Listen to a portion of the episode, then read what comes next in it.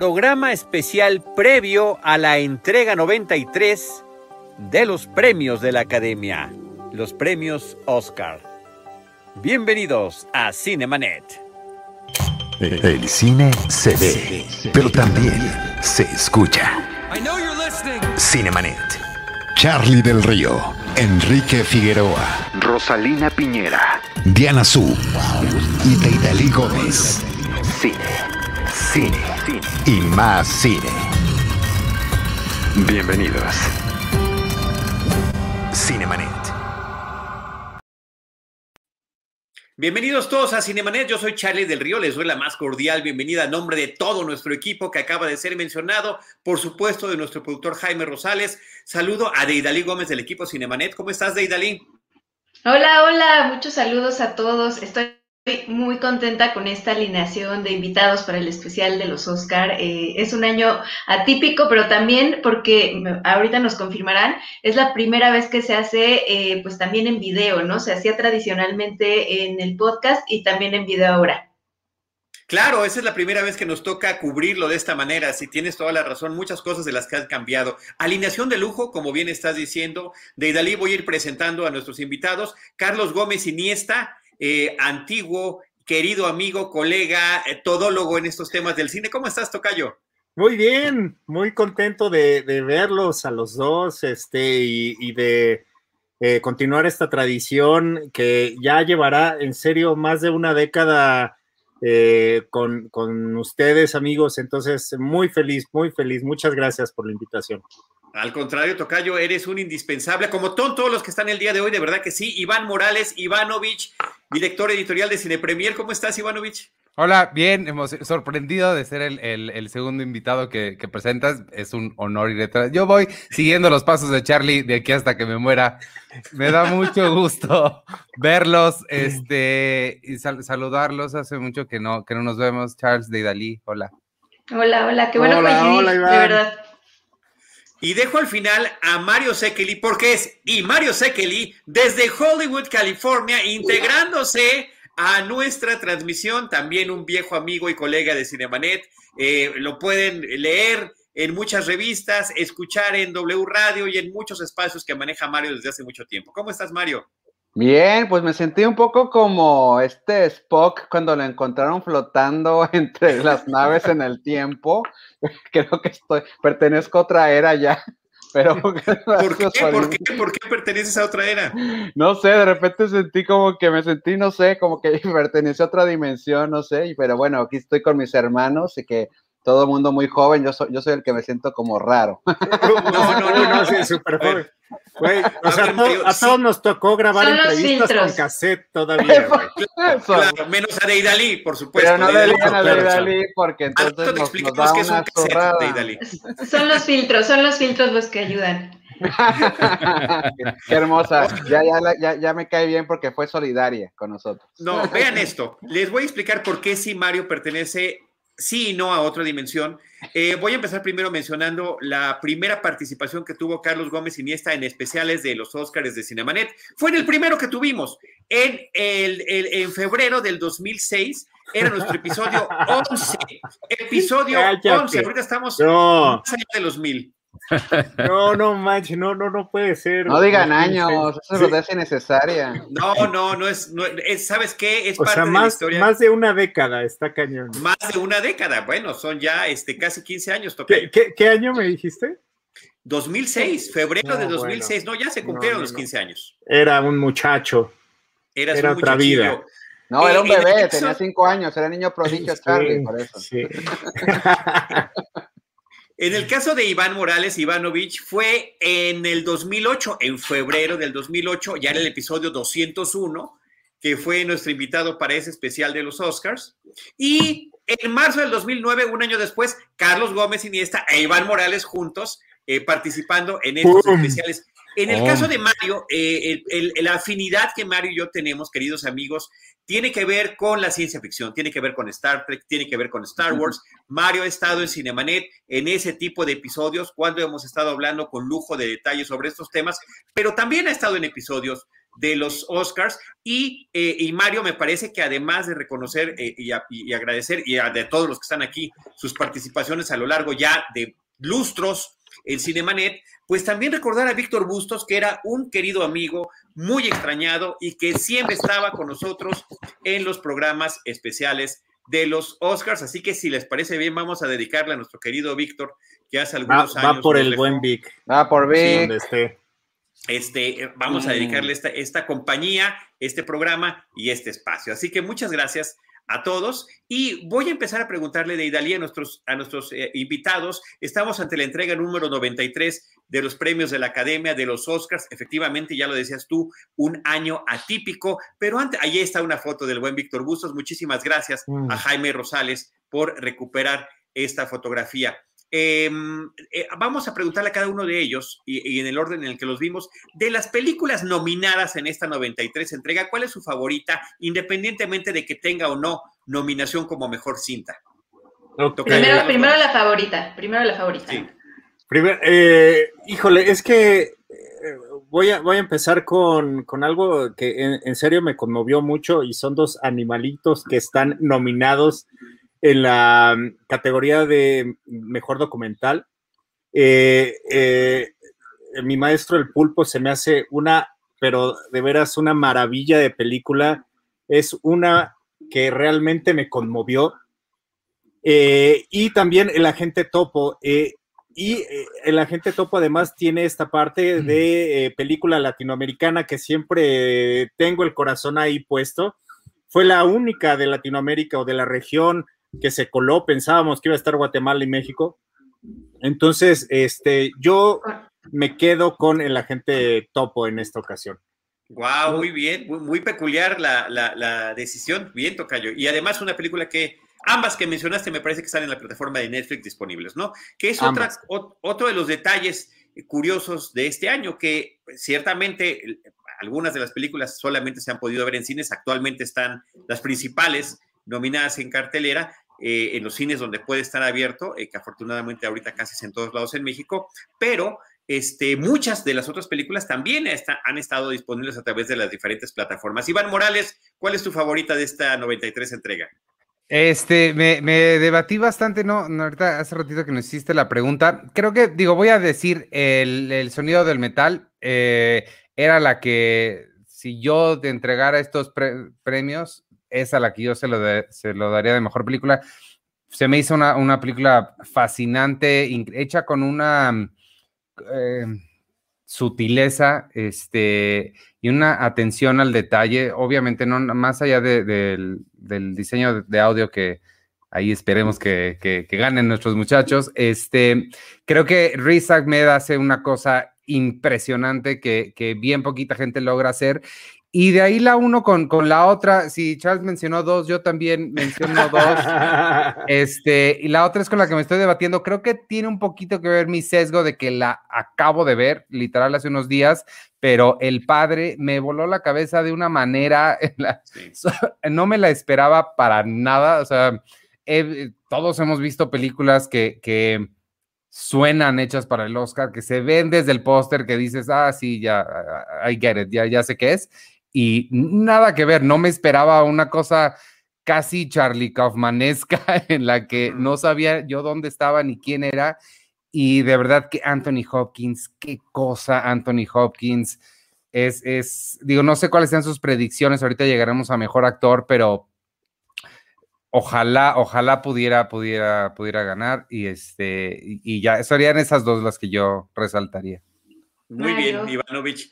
Mario Sekeli. Pues creo que Iván ha dicho todo, incluso hasta los mexicanos, que yo recomiendo que cerremos este programa, vámonos a cenar. gracias a todos por habernos acompañado.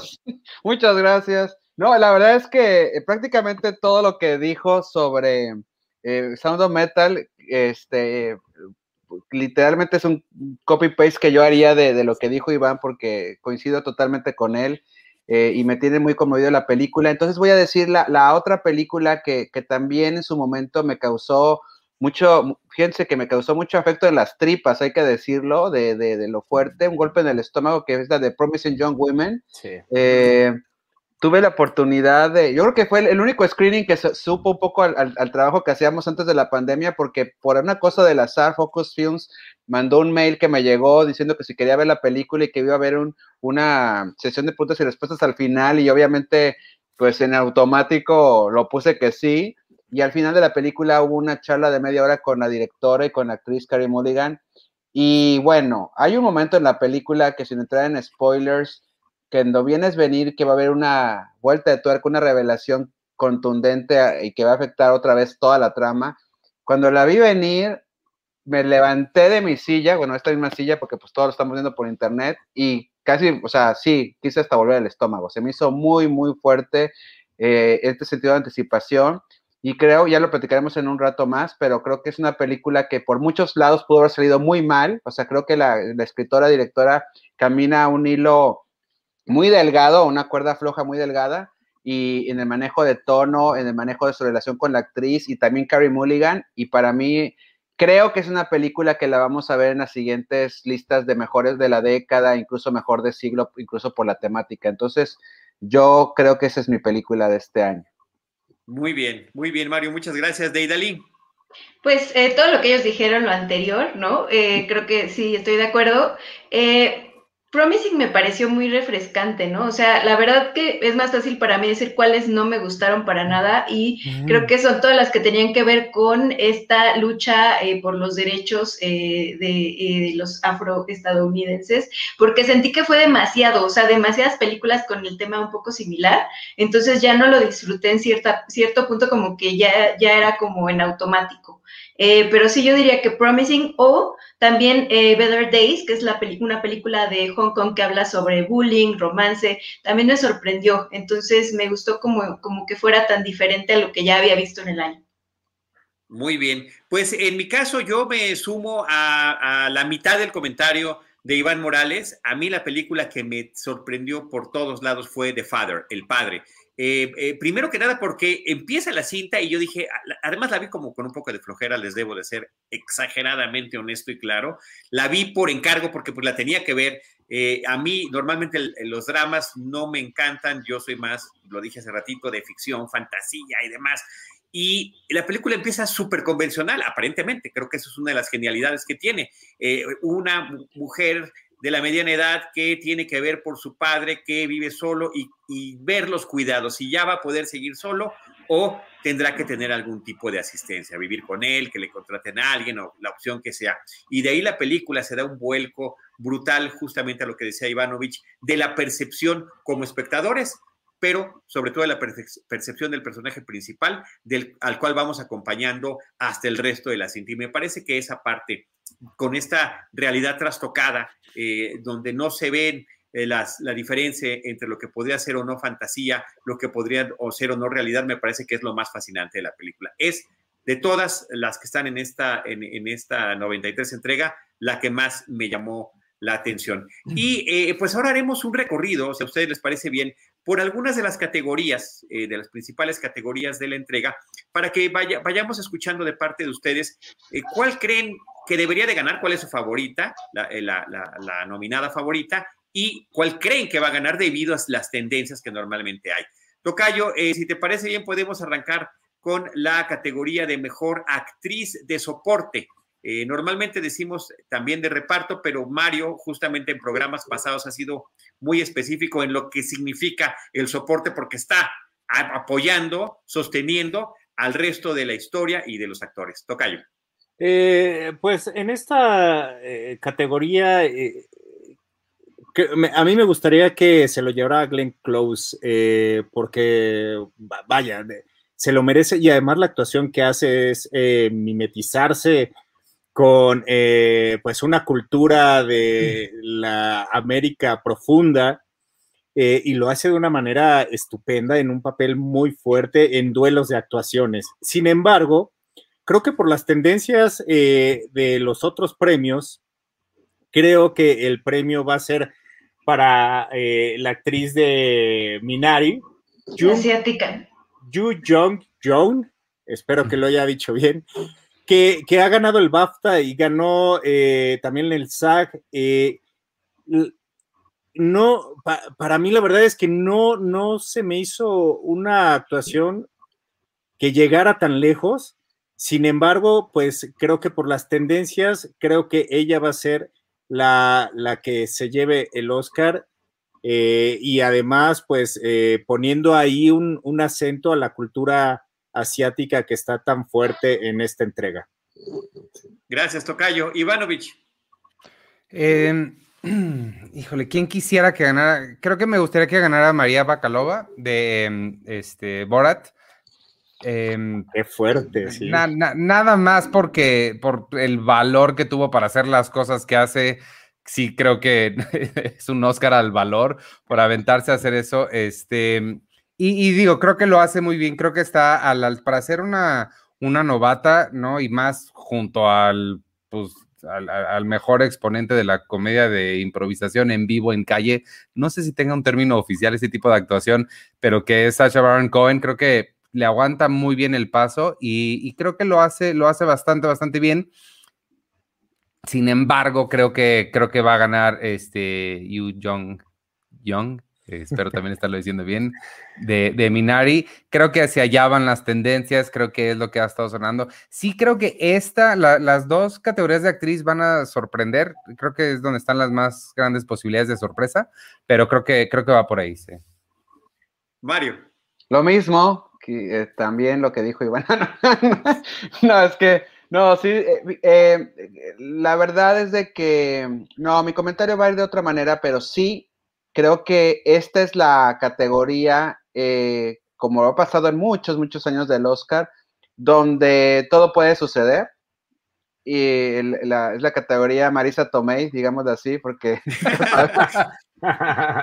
nunca sabes qué va a pasar aquí. Normalmente es con lo que abren la entrega del premio y siempre hay una sorpresa. Bueno, en general.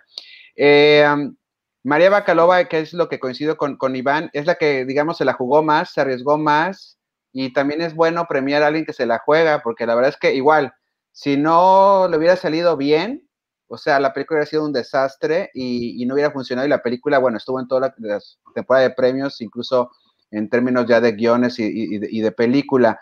Eh, eh, Olivia Colman es el, eh, hablando de términos del pasado, Olivia Colman es, es la categoría Rainman, porque alguna vez leí una entrevista con este, con uno de los, un, guionista, ¿cómo se llama el guionista de, del golpe? Se me fue ahorita Chihuahua, este. Em, ahorita lo checamos. Con Goodman, este, se me fue ahorita el nombre, pero ahorita me va a caer un rayo del cielo, perdón. Pero bueno, él decía que, que todo el mundo estaba echándole porras a Dustin Hoffman en Rayman, pero que nadie ponía atención a Tom Cruise y que la manera en que nosotros como audiencia nos enganchábamos con Dustin Hoffman y que no decíamos, hijo, este tipo la verdad es que sí está muy pirado, está muy exagerado, está muy desbordado, está muy impredecible, es porque está Tom Cruise ahí, él es los ojos de la audiencia, ¿no? Este, eh, al igual que pasa también en Perfume de Mujer, también, eh, también este, creo que, eh, existe este asunto de creer a Pacino a través de, de Chris, ¿no? Pero en este caso, eh, gracias a Olivia Colman, también nos enganchamos en muchas cosas con Anthony Hopkins, por eso es que le llamo así. Yo creo que sí va a ganar Yu Jung John. Glenn Close es maravillosa como siempre, pero no sé si esta es la película que yo le daría el premio. Mira, estamos viendo al señor Tom Cruise.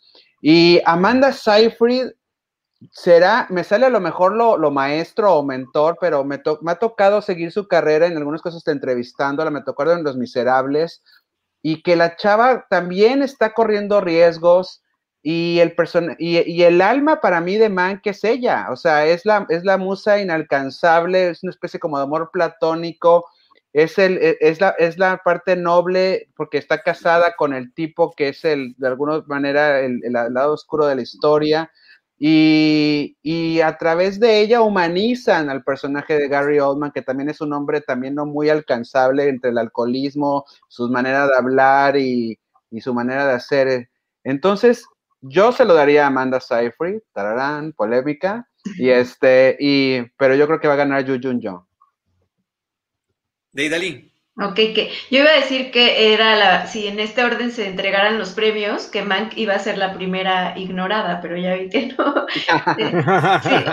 O sea, es que a mí algo muy fuerte que me parece es que Mank, a pesar de estar en Netflix, no, no la ha visto suficiente gente, o sea, como que no, está, no ha generado el interés para todo el público que normalmente Netflix capta. Entonces, bueno. no la terminó. O no, ajá, o sea, está, está un poco complicada de ver.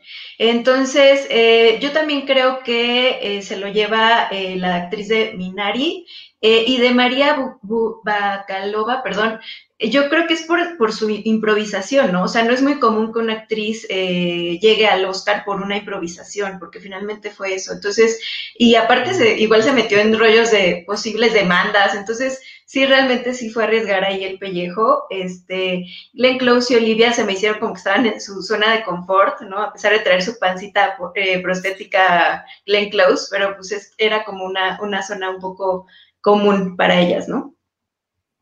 Sí, este, e, el nombre de la, de, la actriz asiática efectivamente parece como un juego de, palabras, porque, porque son tres formas distintas de pronunciar la misma palabra, ¿no? Así como están escritas. Jung, Jung, Jung.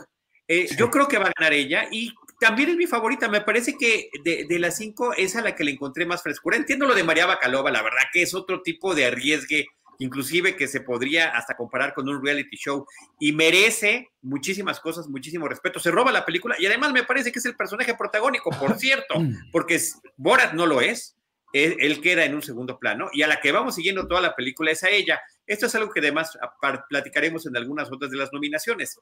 Al final de cuentas, cada película decide en qué categoría quiere nominar a sus actores y lo hacen también un poco en base a la apuesta, a decir en cuál van a tener un poquito más de posibilidades, ¿no? Este sería muy divertido que ganara ella, pero eh, para mí eh, eh, sí me sorprendió, me parece que es quien sostiene la película Jung Jung Jung en el caso de Minari, que es para mí muy difícil porque es una película que no disfruté, que no me gustó, que no me sorprendió, que, mi, ignorancia y mi falta de sensibilidad me, arrojan a, estos niveles, eh, donde realmente la única que parecía además abuelita mexicana, irreverente, grosera, eh, buena abuela, eh, al cuidado de la familia, cuidando hasta los centavos, no sé, me, me pareció que había tantos paralelismos con lo que podríamos vivir como cultura en México, que, es la que terminó ganándome. Y Tocayo Glenn Close, híjoles, eh, yo la adoro, de verdad que no saben cómo la quiero, pero aquí sí me parece que su raza está más que justificado.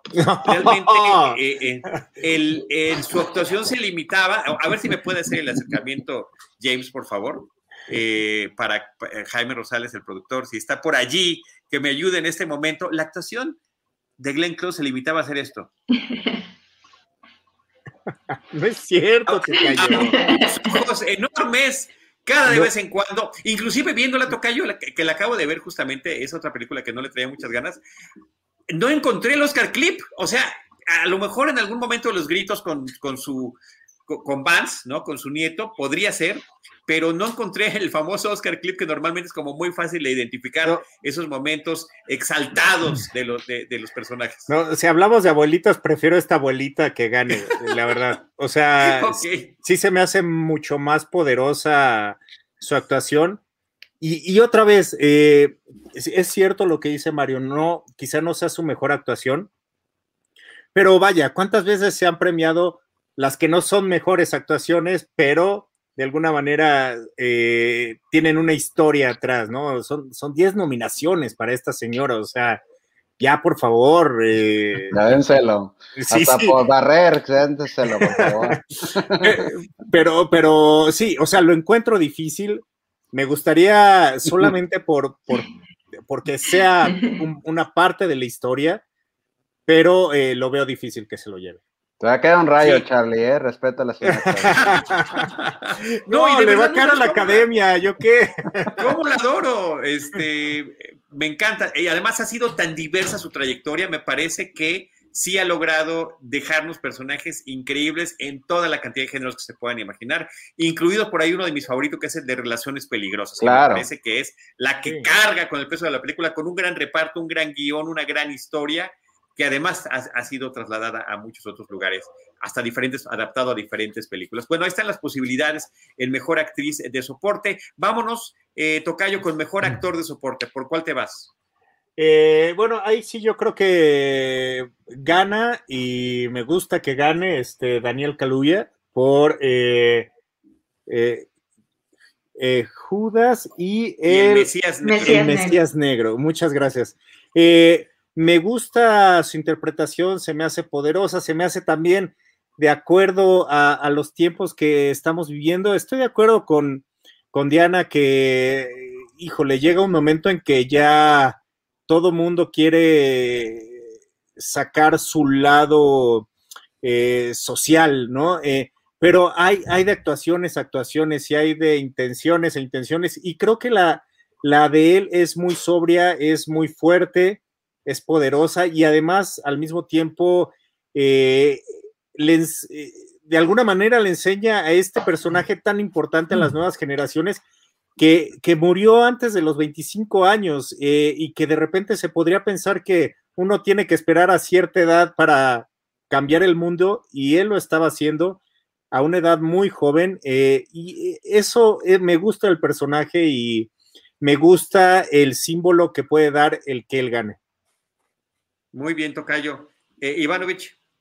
Eh, yo igual sí coincido, creo que definitivamente la, todo apunta hacia, hacia Daniel Caluya. Este, estoy de acuerdísimo en que se la lleve. Sin embargo, mi lado, y aquí es donde, de aquí es donde viene lo importante de cómo, de, de cómo, de cómo vota esta gente del, de, los Oscars. porque cierra la puerta. A mí, justamente, el que me gustaría que ganara es Leslie Odom Jr. y es por una razón que no tiene nada que ver con esto y es porque ya vieron Hamilton. Wow, es que sí. Sí, sí, no. Entonces también es, para mí es de las mejores películas que vimos en el año. Perdónenme por, por votar como persona normal del que no, que no sabe de cine, pero, pero sí, él, él es, mi, mi corazón está con él por esa razón, pero sí creo que Daniel Kaluuya va a ser quien gana.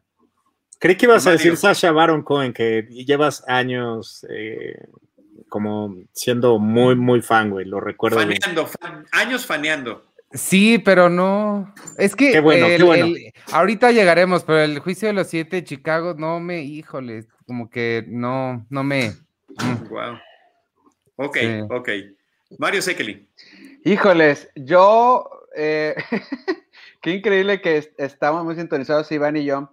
Eh, Leslie Odom. Eh, Mario, tú y yo somos como los coreanos y los mexicanos, que ¿cuántas películas, Charlie, tienes que ver para darte cuenta que Corea y México somos uno mismo? Claro. Es impresionante cómo andamos sintonizados este año. Pero es que no todos los años creo que estamos sintonizados, Iván y yo, pero en este sí.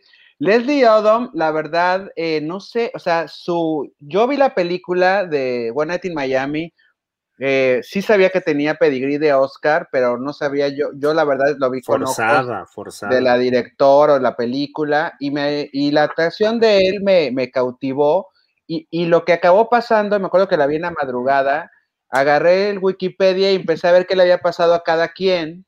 Obviamente, bueno, sabía Mohamed Ali, este, sabía Malcolm X y demás, pero cuando llegué a su personaje, él murió muy joven, él murió prácticamente un par de años después, eh, de una manera de un crimen pasional, misterio sin resolver, muy fuerte, y me conmovió mucho, la verdad, y, y, y, eso, em, mimetizado con la actuación, me hizo pensar que, que, era una actuación muy, muy memorable, porque creo que lo que el actor logra es poner este... En la mesa de la tele.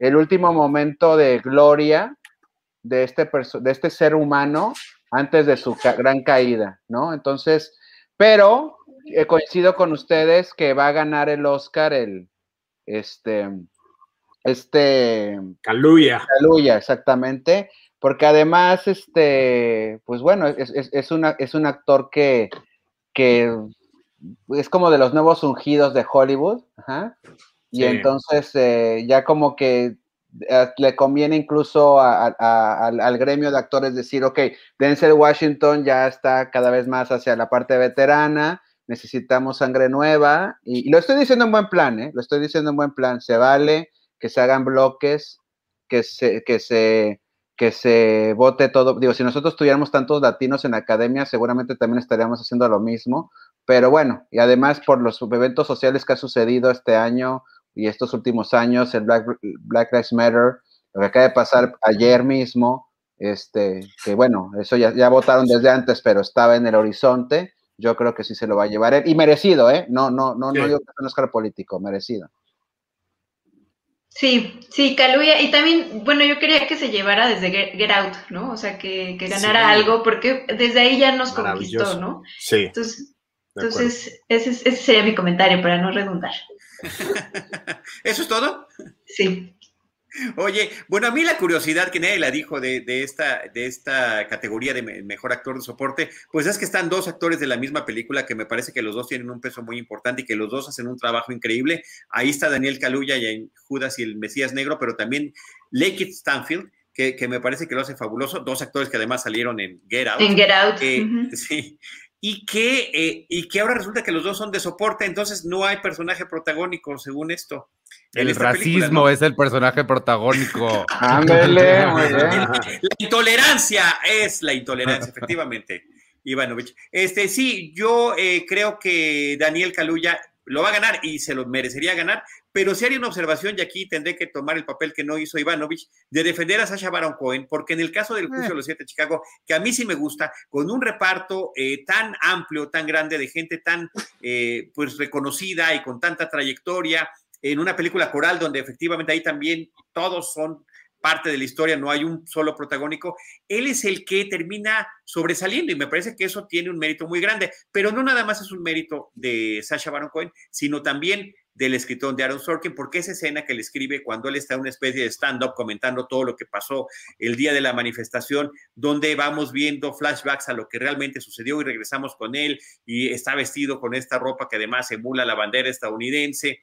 Eh, y que vemos que a pesar de que era como el más rebelde de todos estos manifestantes y activistas, resulta que era también uno de los más inteligentes. Me parece que eso se debe a, Aaron Sorkin, a Sasha Baron Cohen y por supuesto al personaje en el que está basado realmente, ¿no? Entonces, ahí, ahí me parece que sería una bonita sorpresa si eso sucediera, pero pues todo apunta a que sea efectivamente Daniel Caluya el que se lleve ese reconocimiento. Oye, Charlie, sí. Charlie, una cosa rápida, no, no de datos curiosos. Leslie Odom fue el equivalente al Judas, dándole la razón a, Iván en Hamilton, y ahora compite contra una película que tiene Judas en su nombre. Ah, buen dato. y que además se lo van a llevar. Wow, ahí están. Muy, bueno. Muy bueno. Malabarismo, pero llegamos ahí. Vamos. No, no, no, excelente, excelente malabarismo. Oye, por cierto, hablando de malabarismo, hace rato nos lo puso en nuestro productor Jaime Rosales en el chat. David Edward es el guionista de Sting, de la anécdota ah, gracias. que platicando hace rato. Muchas, gracias. este, Mario. Vamos con animación, ¿no? Película de. Sí, vámonos con, el largometraje animado, Tocayo. Bueno, pues para eh, eh, algo, algo interesante es que Apple em, eh, llega por fin a los Oscars, igual que Disney Plus. Este, y Apple me gustaría que ganara Wolf Walkers, obviamente. es una película que se con, con, mucho corazón, con una técnica hermosa, eh, que, que, no, no, vaya, se, ve un proceso artesanal. Sin embargo, creo que el poderío y también la técnica de Soul este, van, van a ganar, ¿no? Eh, incluso tiene más nominaciones. Eh, ha ganado prácticamente todo frente a Wolf Walker y, y creo que en esta ocasión va a ganar Soul. Me gusta también, eh, pero, eh, eh, pues bueno, la tendencia otra vez creo va para Pixar. Muy bien. Ivanovich. Sí, de acuerdo, lo, lo, lo mismititito, creo que sí, también me gustaría que, ganara Wolf, Wolf Walkers, pero sí creo que, creo que todo apunta hacia, hacia Soul.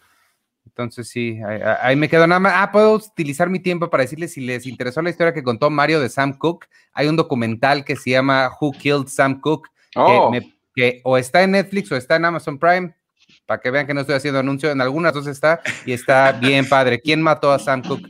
Véanlo. Y ya, es un gran complemento, ¿no? Inclusive podría resultar mejor que la propia película, ¿no? No, no, no, no, no, no, no. no, no, sí. una noche en Miami? Eh, extrañé muchísimo la nominación de Regina King, extrañé muchísimo a la película, en mejor película, sí, a mí me encantó. Te voy a decir una cosa, yo pensé eh, días después que estaba nominada a Mejor Película, hasta que volví a checar la lista y dije, ay, no está nominada, porque no sé por qué lo di por está, hecho. No está. No, normalmente el teatro filmado no llega a esas categorías, pero ah. este...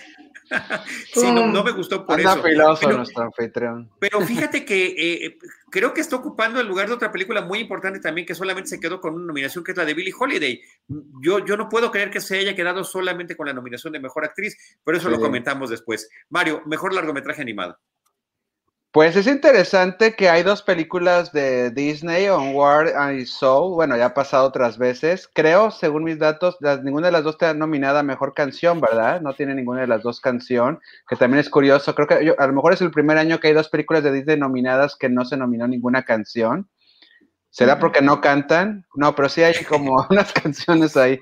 Este, la música de Soul, bueno, que te lo digo de paso, creo que se llevará el Oscar, es impresionante también, la música claro. de Soul. Sí, es espectacular. ¿no? Eh, yo también, mi corazón está en World Walkers, ojalá sea, y en una de esas nos da la sorpresa porque es una cinta que, que, que, que, además su estilo de animación es distinto al que nos tiene acostumbrados Disney y Pixar. Es un estudio que también quiere mucho la academia. Eh, curiosamente también está este, la de Shadow of the Ship Movie, que también sus cortometrajes fueron muy oscariables en su momento. Eh, uh, pero, pero, híjoles. Pues para, para, para, sonar más interesante le doy el Oscar a World Walkers, pero obviamente Soul está ahí, pues con toda su aura. Así es. Deidali.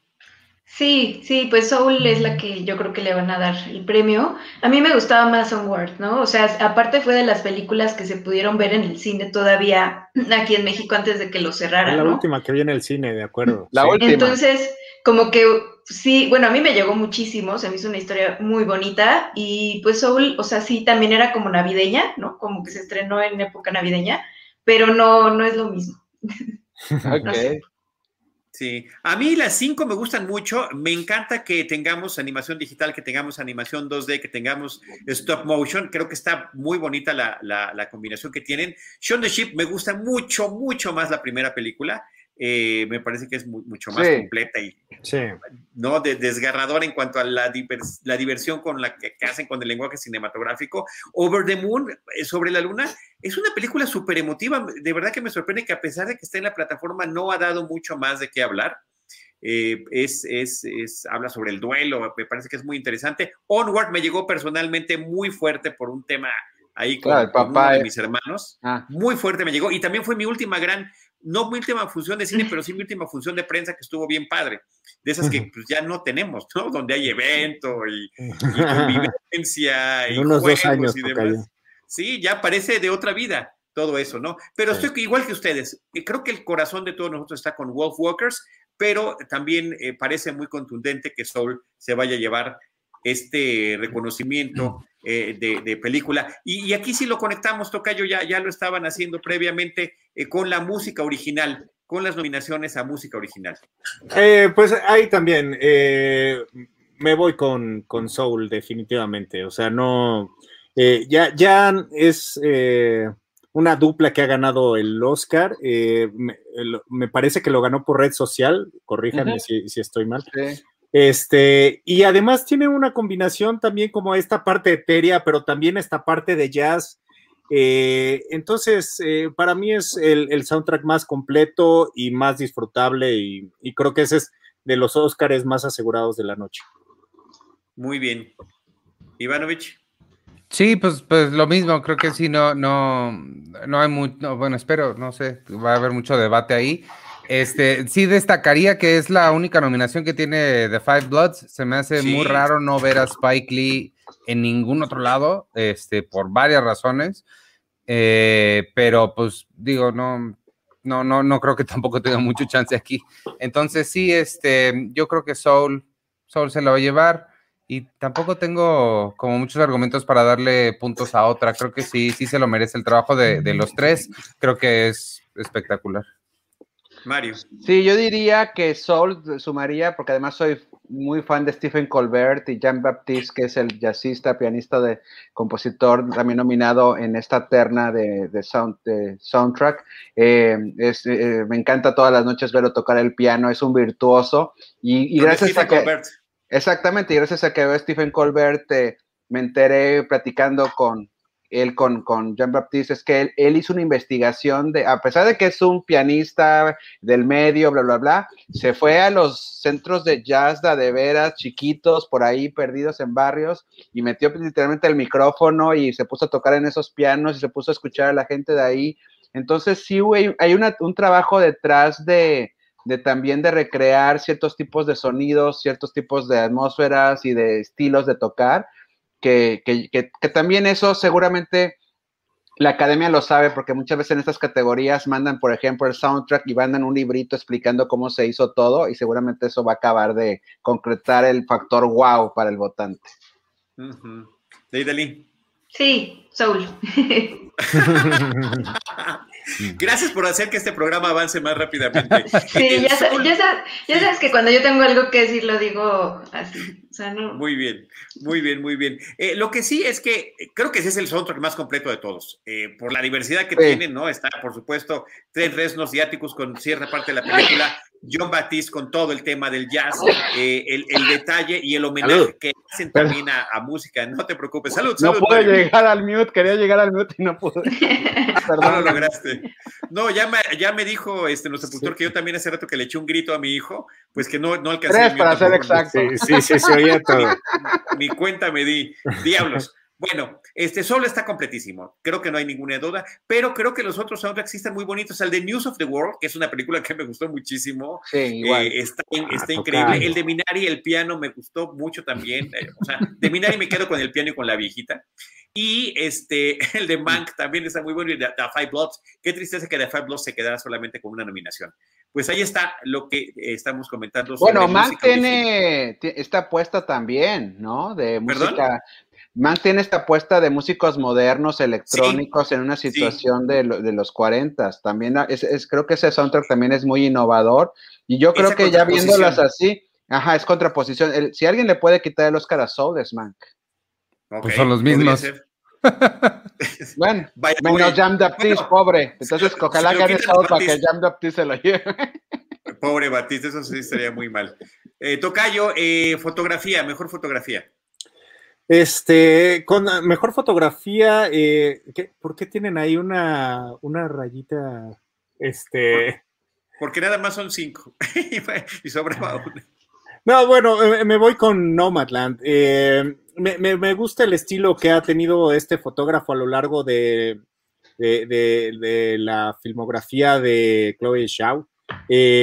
siempre con unos atardeceres y con estas horas mágicas que retrata en, la, en, la, en, prácticamente toda la, filmografía que han, que han hecho Mancuerna, que son eh, tres películas. Este, ya para la nueva, para la de Marvel, ya no, ya no están juntos, algo, algo habrá pasado por ahí, pero eh, creo que eso, las horas mágicas, los, los atardeceres y además eh, los rostros que, captura con, con, con esa cámara tan precisa y con la gran actuación de la protagonista, eh, eh, creo que para mí esa, esa es la mejor y creo que esa va a ganar. Muy bien, Ivanovich. Sí, pues de nuevo estoy eh, totalmente de acuerdo. Lo que añadiría, añadiría es el, elemento improvisación que, que, tenía, porque pues sí, es una película en que se trata de cazar momentos, no solamente cazar estos atardeceres que quien haya estado en una filmación sabe que o lo haces en ese momento o te esperas al día siguiente, nada se siente más feo. Este, entonces, no solo es cazar esos momentos de luz, sino cazar los momentos entre las personas, porque pues, es bien sabido que aunque la película no, no, no es una improvisación, sí utilizaron este, personas reales, ambientes reales en los que no estaba todo tan milimétricamente planeado como, como Fincher, por ejemplo, que lo tenemos ahí también. Este, Y creo que haberlo, haber llegado a esos momentos, haberlo este, logrado capturar, creo que sí le da, le da bastantes puntos extra este, sobre, sobre las demás. Y sí, estoy de acuerdo, creo que es la que debe ganar y la que, y la que ganará. Muy bien. Oigan, hago, eh, varias personas han estado mandando comentarios y muchos preguntando cuándo es la ceremonia de los Oscars. Es el próximo domingo 25 de abril. Justamente por eso, unos cuantos días antes es que estamos haciendo esta, esta revisión con, con esos compañeros, como con quienes ya dije desde el principio, pues tenemos muchos años platicando sobre los programas previos a cada ceremonia del Oscar. Eh, Mario. Mira, eh, yo concuerdo con lo que están diciendo con Nomadland, pero también quiero poner en la mesa Mank, porque finalmente si se va a llevar un Oscar Mank, tal vez sea este, por el porque y, porque llama por sí sola, no solamente la atención, no solamente porque es blanco y negro, sino es David Fincher, hay un trabajo súper pulcro y eh, de dónde se va a mover la cámara, dónde va a estar, eh, hay un homenaje a una época, hay un homenaje a otra película que es El Ciudadano Kane. Eh, eh, yo creo que podría en algún momento dado mover la balanza hacia allá si, si existe este apasionamiento contra un Nomadland que, como bien dicen, tiene pues, la cacería de lo espontáneo es lo que lo hace, más, más la preciosa fotografía que queda al final es lo que la hace también ganadora de Oscar. Sí, Deidali. Sí, eh, pues justo creo que el truco aquí con Nomadland es que tiene mucho peso, ¿no? Este, la foto es la que nos hace empezar también a, dudar sobre, sobre esta historia, ¿no? Eh, en, en, el tema filosófico existencialista, de qué es lo que está bien en cuanto a nuestra forma de vida o del capitalismo. Entonces, sí, creo que ver esta parte de la naturaleza, que es un privilegio, es eh, muy importante y, y, sí es lo que, lo que yo creo que hace, va a hacer que se lleve eh, una estatuilla. Yo le quería preguntar a, Mario, ahorita que estaban hablando de la ceremonia, si ya se había ido a dar una vuelta por eh, Union Square. Eh, por Union Station, por donde está la estación. Square, ¿eh? Fíjate que, que, no quería porque me quedé un poco lejos, pero también porque ya dijeron que ya cordonaron la, la, zona desde el fin de semana pasado y los conozco. La academia no solamente es como una cuadra, sino son como tres cuadras a la redonda y este, por eso no pero yo creo que va a estar bien, bien bonito, porque además hay, hay que recordar una cosa, Union Station tiene este look medio español, medio mexicanizado de teja y todo, entonces de repente vamos a tener un sabor latino, yo creo, en la ceremonia, pero si me doy la vuelta, pues hay, chismeo. y, pones, pones las fotos en tus redes para que las vayamos siguiendo, Mario. Sí, claro que sí, muchas gracias. y además tú siempre pones videos también, así que eso está muy bueno. Este, ahorita también, bueno, ahí está abajo de cada uno su. Ahí está, mira, qué bonita es, qué bonita. Para que nos vayan siguiendo, sí. Oigan, pues en el caso de fotografía, eh, sí, creo que Nomadland se lo va a ganar. Ahí está ese plano secuencia cuando llega el personaje principal al, campamento, que es en un amanecer y que lo vamos siguiendo cómo va este recorrido. Y esa era una toma, era esa toma o esa nada más. No había otra manera por, por, por el tema de la naturaleza, pero, pero a mí Noticias del Mundo, News of the World, también me encantó y justamente también es un retrato. Eh, el tocayo está muy enojado con Mac y con News of the World en fotografía. ¿Dijiste esa que esa te encantó? La fotografía me encantó, sí. Es una película. Pero la película. La película también me gustó mucho. No, pero la de. No, no, no, espérame. La de News of the World. News of the World, sí. no, sí, creo que me entendiste otra, porque debe, haber un error en la conexión. Estoy de acuerdo. Estoy de acuerdo. Tienes un virus ahí, güey. Eh, no entendí su ironía en esta ocasión. No, no, no es ironía, eh, no, no es mala película. Yo, yo, me, yo, yo, soy solidario contigo, Charlie, a mí sí me gusta. No, ya. Sí. También que íbamos, también que íbamos. Oye, y además, un, digamos que fotografía de un western clásico y los grandes espacios estadounidenses, también como en Nomadland, nada más que he visto desde otra manera y también con mucho más nostalgia. Y claro, el trabajo en blanco y negro de Man, que es espectacular, pero pues todo parece indicar que será Nomadland la que se lleve ese reconocimiento. Ahora sí, toca, yo creo que en la siguiente categoría es donde estamos todos, y no nada más por ser mexicanos, de acuerdo en qué es lo que va a pasar. La categoría es la de sonido. No, bueno, pues este, no, no solamente por ser mexicanos, eh, yo creo que The Sound of Metal va a ganar justamente por, eh, o sea, va, a ser bien interesante que gane por el antisonido, vamos a decirlo así. O sea, cómo retratas el sonido de alguien que no escucha, ¿no? Eh, y creo que el diseño que lograron hacer y la experiencia que te da como espectador, como espectador, para mí es eh, obviamente de corazón, es mi favorita, pero también por la técnica eh, se lo va a llevar. Muy bien. Ivanovich. Sí, no, nada que añadir. Está espectacular. El, sí, los, le, llamemos el, negativo, el sonido negativo, está, el espacio negativo. Seguro no acabo de inventar ese término, ¿verdad?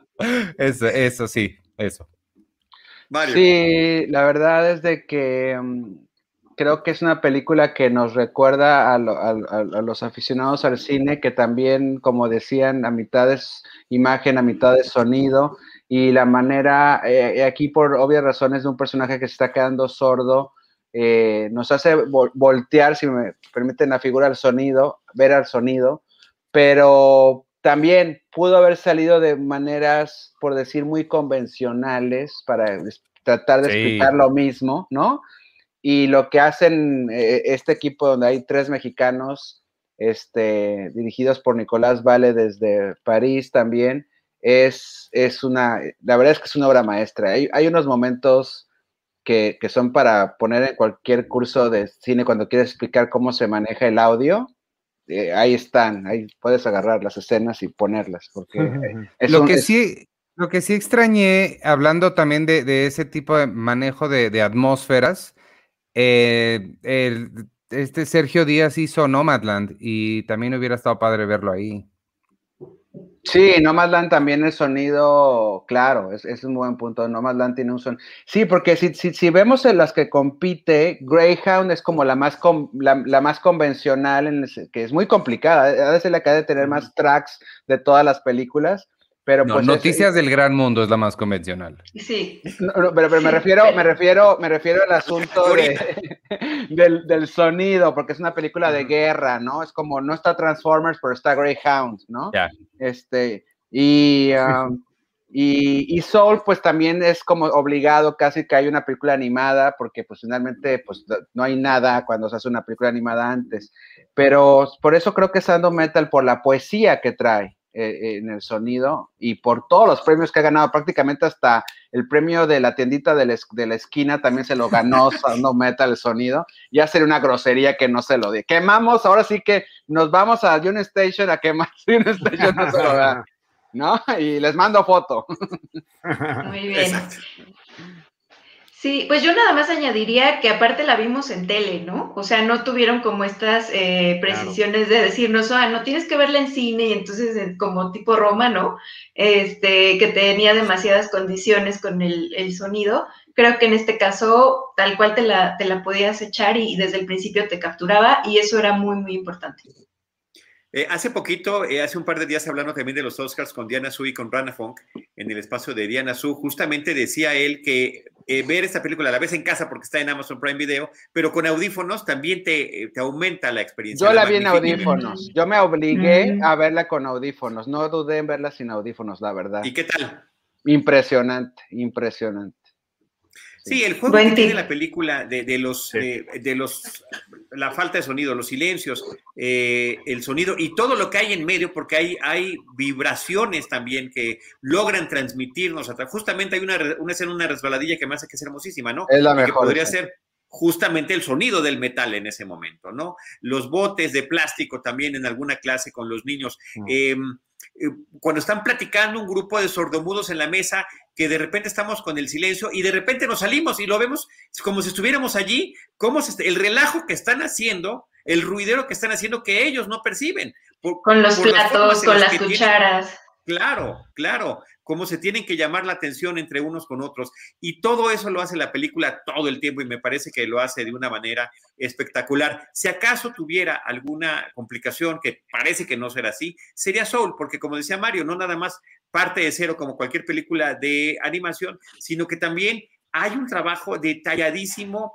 eh, y de coordinación hasta en cada dedo de la mano de los personajes cuando pasan por el piano, más todas las partes oníricas que tiene la película y los diferentes eh, viajes que emprenden los personajes. Y te voy a decir una cosa, Charlie, perdón, tengo una amiga que su hijo de cinco años queda hipnotizado cada vez que ve la película y me preguntaba por qué, y yo le justifiqué un poco, además de los colores que maneja, el sonido, creo que te mete una especie como de trance, te tranquiliza Y eso seguramente jugaron con vibraciones también, hablando de, este, que te pueden sintonizar en, un sentido más para relajarte y, que sientas ese eh, sentimiento como así que el alma viajando. La verdad digo, por eso está nominada la película, no estamos diciendo que le faltó algo, ¿no? Y en una de esas hasta tiene más tracks que la de Greyhound. En una yo creo que sí, yo creo que sí, yo creo que sí. Este, eh, en, un, en un programa especial de Eric Montenegro, eh, especialista en música y en jazz, nos platicaba sobre todo ese detalle de la cantidad de tracks y de, y de, la forma en lo meticulosos que fueron con el tema musical.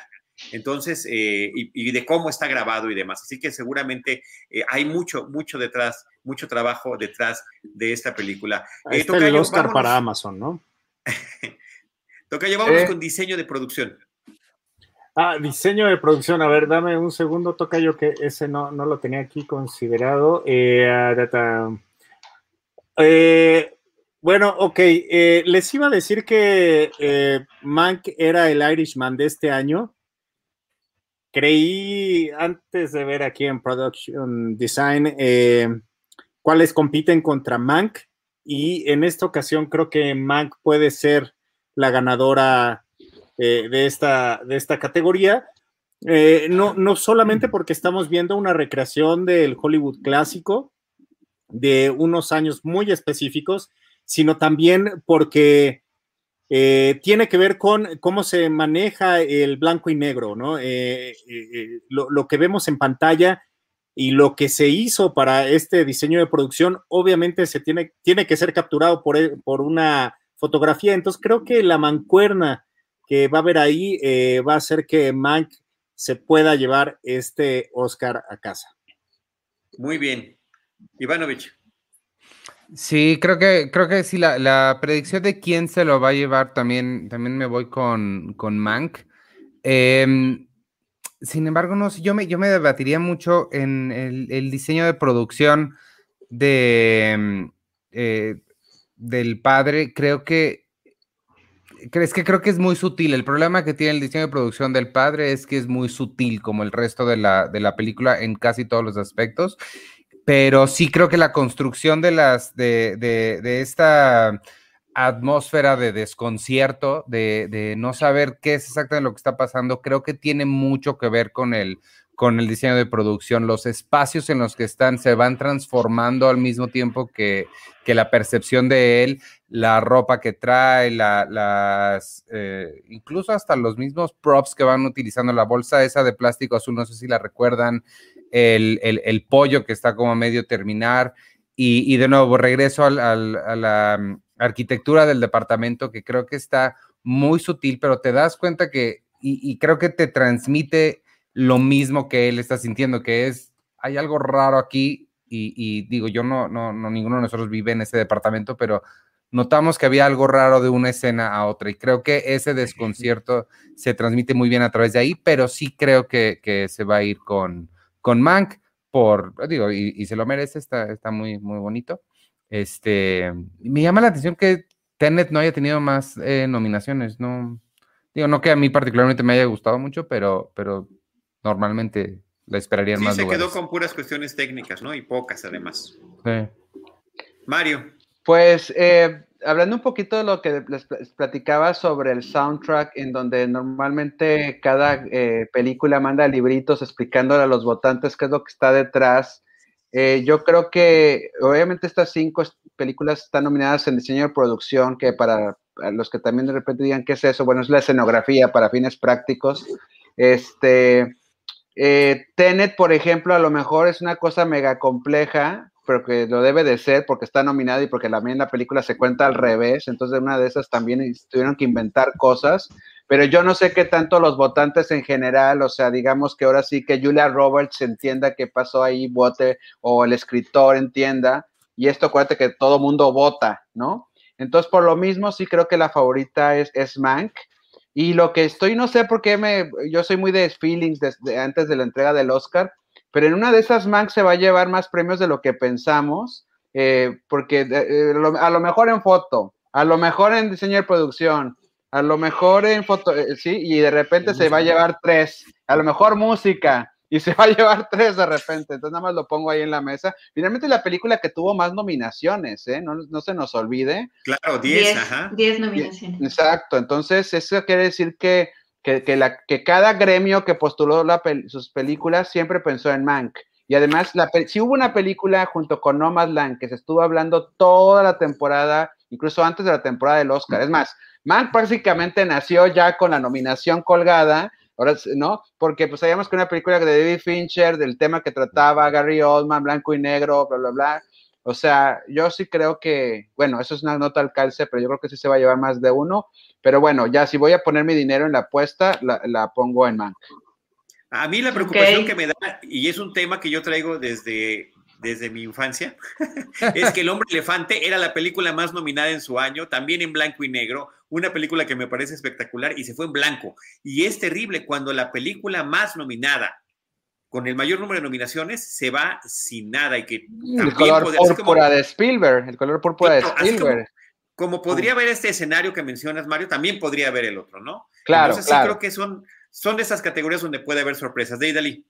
Sí, pero y además, bueno, de Nomadland la gente ha reaccionado, o sea, de Mank lo preocupante es que yo veo que ni siquiera les interesa terminarla, ¿no? O sea, eh, eso es la, lo que yo he vivido eh, con las personas a las que les he preguntado y todo.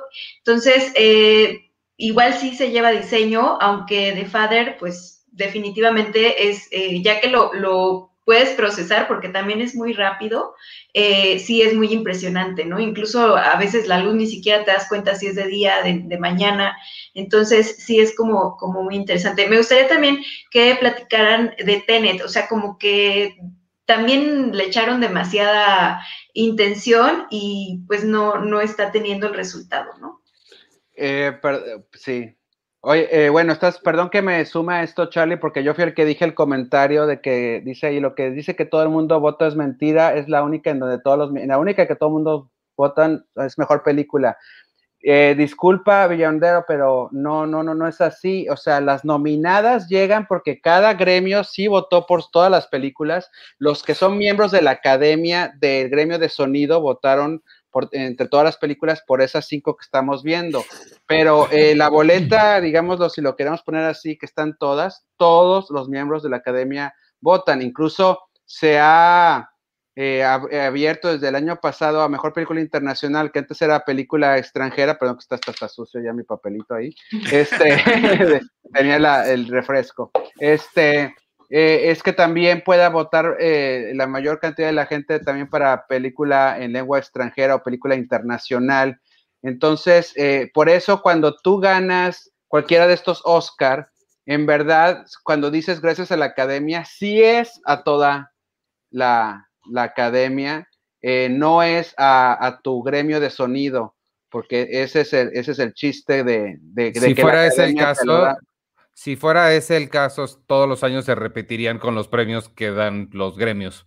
Exacto, sería muy, muy fácil que exactamente. Te lo, te lo cuento de, eh, con, con, con, con todo el, el, el, aprecio, porque pues digo, nos toca cubrir el Oscar. Yo llevo 20 años yendo incluso al, ahí, al, al Oscar, y, y sí, tenemos, nos, dan las, nos dan el librito de las reglas ahí enfrente. ¿no? Claro, no, y si alguien sabe justamente, todos estamos involucrados porque lo hemos cubierto a lo largo de muchos años, pero me parece que sí, en el caso de Mario, de manera muy específica y muy, eh, eh, y, y muy minuciosa, lo ha cubierto y además ha vivido Mario, los cambios en términos de votación y siempre es una de las aportaciones que hace en esos programas especiales de los Oscars. Así que, Villano de Oro, muchas gracias por, tu comentario y ahí está la respuesta de Mario. Yo, yo, sobre diseño de producción nada más coincido con, con Ivanovich, creo que va a ganar este, eh, definitivamente Mank, pero me encantaría que ganara The Father porque es parte de la, de la genialidad que tiene la película, lograr esta sensación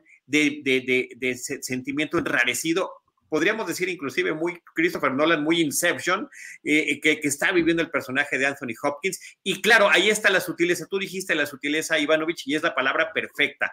Y me parece que si gana The Father sería la gran sorpresa. Esa sería mi favorita, aunque creo que va a ganar Mac. Eh, me voy a despedir unos minutos, pero de Idalí se va a quedar a cargo. Y eh, nada más le paso a mi tocayo la pelota para hablar de guion adaptado, que es una de las, de las categorías importantes. Sí, Tocayo, aquí te vemos en, un ratito, eh, pero mientras les platico que En guion adaptado eh, eh, está interesante que haya, haya dos adaptaciones del teatro directamente, que haya adaptaciones de, libro, que eh, bueno, de Borat, yo creo que ahí sabes tú más, Iván, por qué está en la categoría de, de guion adaptado, pero supongo que viene de, pues de los personajes de la producción anterior. Sí, es una regla también, precisamente. Es, o sea, si tú nominas Harry Potter 3, ya se vuelve guion adaptado porque desprende de la primera. Es una de las reglas de la academia. Bueno, y, del libro, ese no es un gran ejemplo. Bueno, ese no fue un ejemplo, pero bueno, pero, pero sí dice que, bueno, ok, la regla es de que si es una secuela, se vuelve ya. Sí, porque como decía, ¿no? Borat era prácticamente pues improvisación, obviamente pues hay algo en el camino de que algunos eh, pasos que cumplir, pero prácticamente el, chiste de, las dos Borat es justamente lo que va sucediendo cuando este personaje tan atípico se enfrenta a la cultura americana. Eh, pero eh, yo creo que el, Oscar eh, está entre The Father y Nomadland. Um, Nomadland que viene de, la adaptación de un libro, y que, pero, pero otra vez, eh, creo que es, la adaptación de un libro, pero también, como lo decía Iván hace rato, o sea, parte, parte de esto y de, lo mágico de esta película es la improvisación y los lugares a los que llegaban y qué, qué elementos tenían para trabajar eh, en, ese momento, eh, el clima. entonces, mm, está entre esas dos, pero creo que yo se lo voy a dar a The Father en esta ocasión. De acuerdo, ah, Iván. Sí está, sí está complicado. Creo que eh, la, predicción de quién se lo va a ganar, sí, también es la mía, es, Nomadland. ¿A quién se lo daría yo? Sí está, sí, sí, la siento bien complicada. Este, yo creo que escogería Una Noche en Miami porque a mí sí me gustó muchísimo la película. Es Ken Powers, que también eh, hizo eh, la otra, ¿cómo se llama? Eh, Soul. y él adaptó además su propia obra de teatro. Entonces, el, trabajo que hizo creo que, creo que sí, sí es bastante digno de un premio. Y, este, y pues nada, sí, pero creo que cualquiera de las cinco que, ganaran, quizá White Tiger la dejaría un poquito. que también es un libro. Este. De acuerdo. Sí, ya, fin, ahí terminó lo que iba a decir. Pero no te censures. No, no, no, es que mi, escogí un tono equivocado para hablar. Ah. Ahí terminaba. Muy bien, muy bien, que Pues mira, yo en caso, eh, esta es una categoría muy particular en el sentido de cada una podrías de repente deslizar el lápiz hacia allá para votar. Entonces, como que primero me voy por, como por lo convencional, digámosle, Borat ya ganó la primera el Oscar, ¿no? De mejor guion, este, y lo cual hace que pensar que la secuela lo gane, a lo mejor van a decir, bueno, ya se llevó un, un, Oscar por eso Sasha en, en, la primera, este, aunque te voy a decir que en Estados Unidos esa película, como ustedes saben, pues fue parte de, la, CNN, ¿no? O sea, la, escena con Giuliani era, es, una, es un momento que también sembró, fue el último empujoncito para que los votantes salieran corriendo a, a, votar este, en contra de Trump.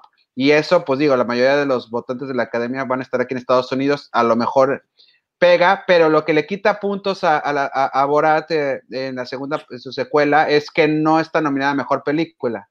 Entonces ahí sí, The Father y Nomadland son los, contendientes.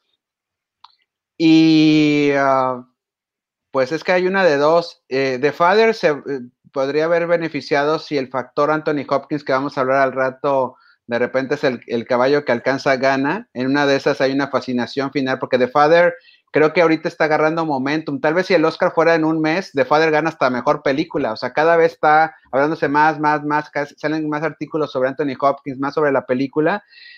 Y, y Nomadland, pues es la que ha estado estable. Entonces, eh, en un juego de que la historia impactó mucho de Nomadland y es lo que la gente se supone que sale hablando junto con la experiencia que están mencionando, yo le daba el Oscar. Yo creo que va a ganar Nomadland, pero pues una de esas de Father también trae su propio brillo. Ok.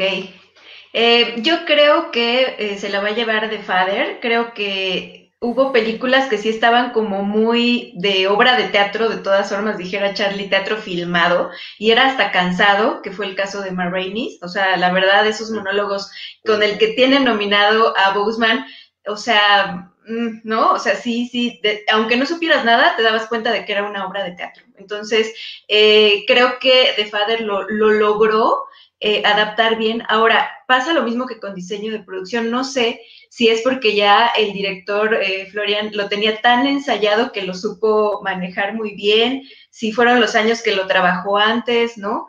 Pero finalmente sí lo logra. Y Nomadland, pues es una mezcla rara, ¿no? Como entre, entre un libro de investigación y pues los, estos talentos de la directora para cachar los momentos improvisados, ¿no? Y, la academia también premia en guion a, guiones osados, ¿no? Y, factor sorpresa. Y ustedes bien han estado diciendo que The Father también tiene esta sorpresa ante que no es lo que tú imaginabas ver. Eh, en una de esas, yo, yo, yo sí, digamos que voy a dirigir también mi, balanza eh, con los argumentos que, que bien acabas de decir, de que Father se lleva el Oscar en esta categoría. Sí. Ok. Pues Charlie nos falta para dar su opinión, ahorita se la preguntamos. Eh, ¿Qué les parece si nos vamos con mejor guion original? Eh, guion original, aquí sí, pues eh, pesos pesados con Aaron Sorkin y que me... que, bien sería que se lo llevara. Ojalá. Este, pero no, no, la, verdad es que prefiero que, que se lo lleve mm, Emerald. Eh, eh, creo que la, osadía que está haciendo eh, con, la historia que cuenta, con una historia de también convivencias propias, en, un momento de la cultura de la cancelación, eh, en un momento del empoderamiento de la mujer, creo que ella tiene o debería de tener las, las de ganar eh, y, creo que es uno de los Óscares eh, más, más seguros que tiene la película. Entonces, eh, aunque, aunque me gusta, me gusta más Aaron Sorkin que su película, El juicio de los siete de Chicago. Me, gusta el reconocimiento que se le podría dar a él, pero me voy con, con Emerald Fennel para el Oscar a Mejor Guión Original. Sí, estoy de acuerdo. Creo que la que va a ganar, creo que sí va a ser este Hermosa Venganza. Eh, pero, pero no sé si yo necesariamente se lo, se lo daría. Sí, es que digo y me, y me río del título porque se me hace muy curioso que no encontraran una manera de traducir este, mujer joven prometedora. Digo, Promising Young Woman, no sé cómo obtuve esas palabras en mi cabeza. Este, ¿O por qué no le pusieron Beautiful Vengeance? y este, pero estoy de acuerdo, también a mí me cae mejor Aaron Sorkin que su película sería un muy buen, un, muy buen, no sé, reflejo. Comenzamos la década 2010 con su Oscar para Red Social, comenzamos la década de 2011, 2021 con otro Oscar para él, sería bonito, pero creo que yo me voy otra vez con el sonido del metal.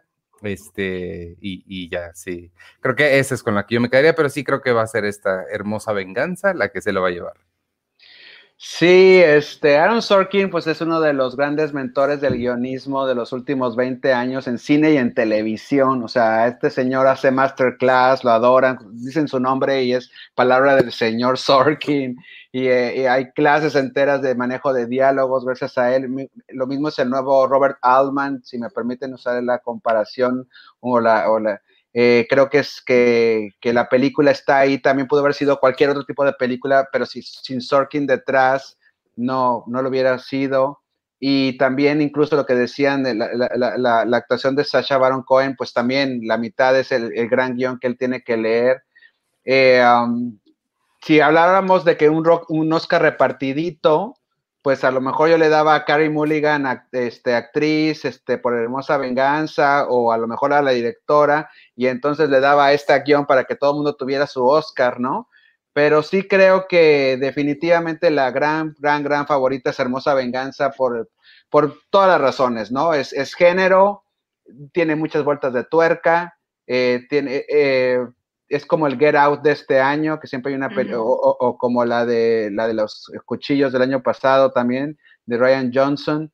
este, eh, que, que, trae siempre un factor sorpresa, que, te agarra del pescuezo y no te suelta hasta el final. Y también tiene, pues, también el oficio de Hollywood cuando se hace bien eh, y cuando se quiere contar algo, algo, más allá, lo logra. Amén de todo lo que dijeron ya ustedes de, del tema de, la mujer, el empoderamiento, el, el, antimachismo y muchas otras cosas más que tiene la película. Eh, es un trabajo también de amor por parte de la escritora y, este, y, también creo que, pues digo, se lo quieres dar, así de fácil, se lo quieres dar eh, y, a Emerald y quieres escucharla y, se lo vas a dar. Entonces yo creo que Hermosa Venganza va a tener su venganza en, con su primera Pero además había, eh, esta película también fue controversial, o sea, había personas que decían, bueno, es que fue engañoso el guion, porque me promete muchas cosas, ¿no? Como el nombre, pero eh, tiene un final que no a todo mundo le gustó, o sea, discutible, ¿no? O, como un epílogo, no sé cómo llamarle, que a lo mejor sí te queda a deber con este tono que tiene la película todo el tiempo, ¿no? Este fue parte de lo que, de lo que yo entiendo que no le gustó a, algunas personas.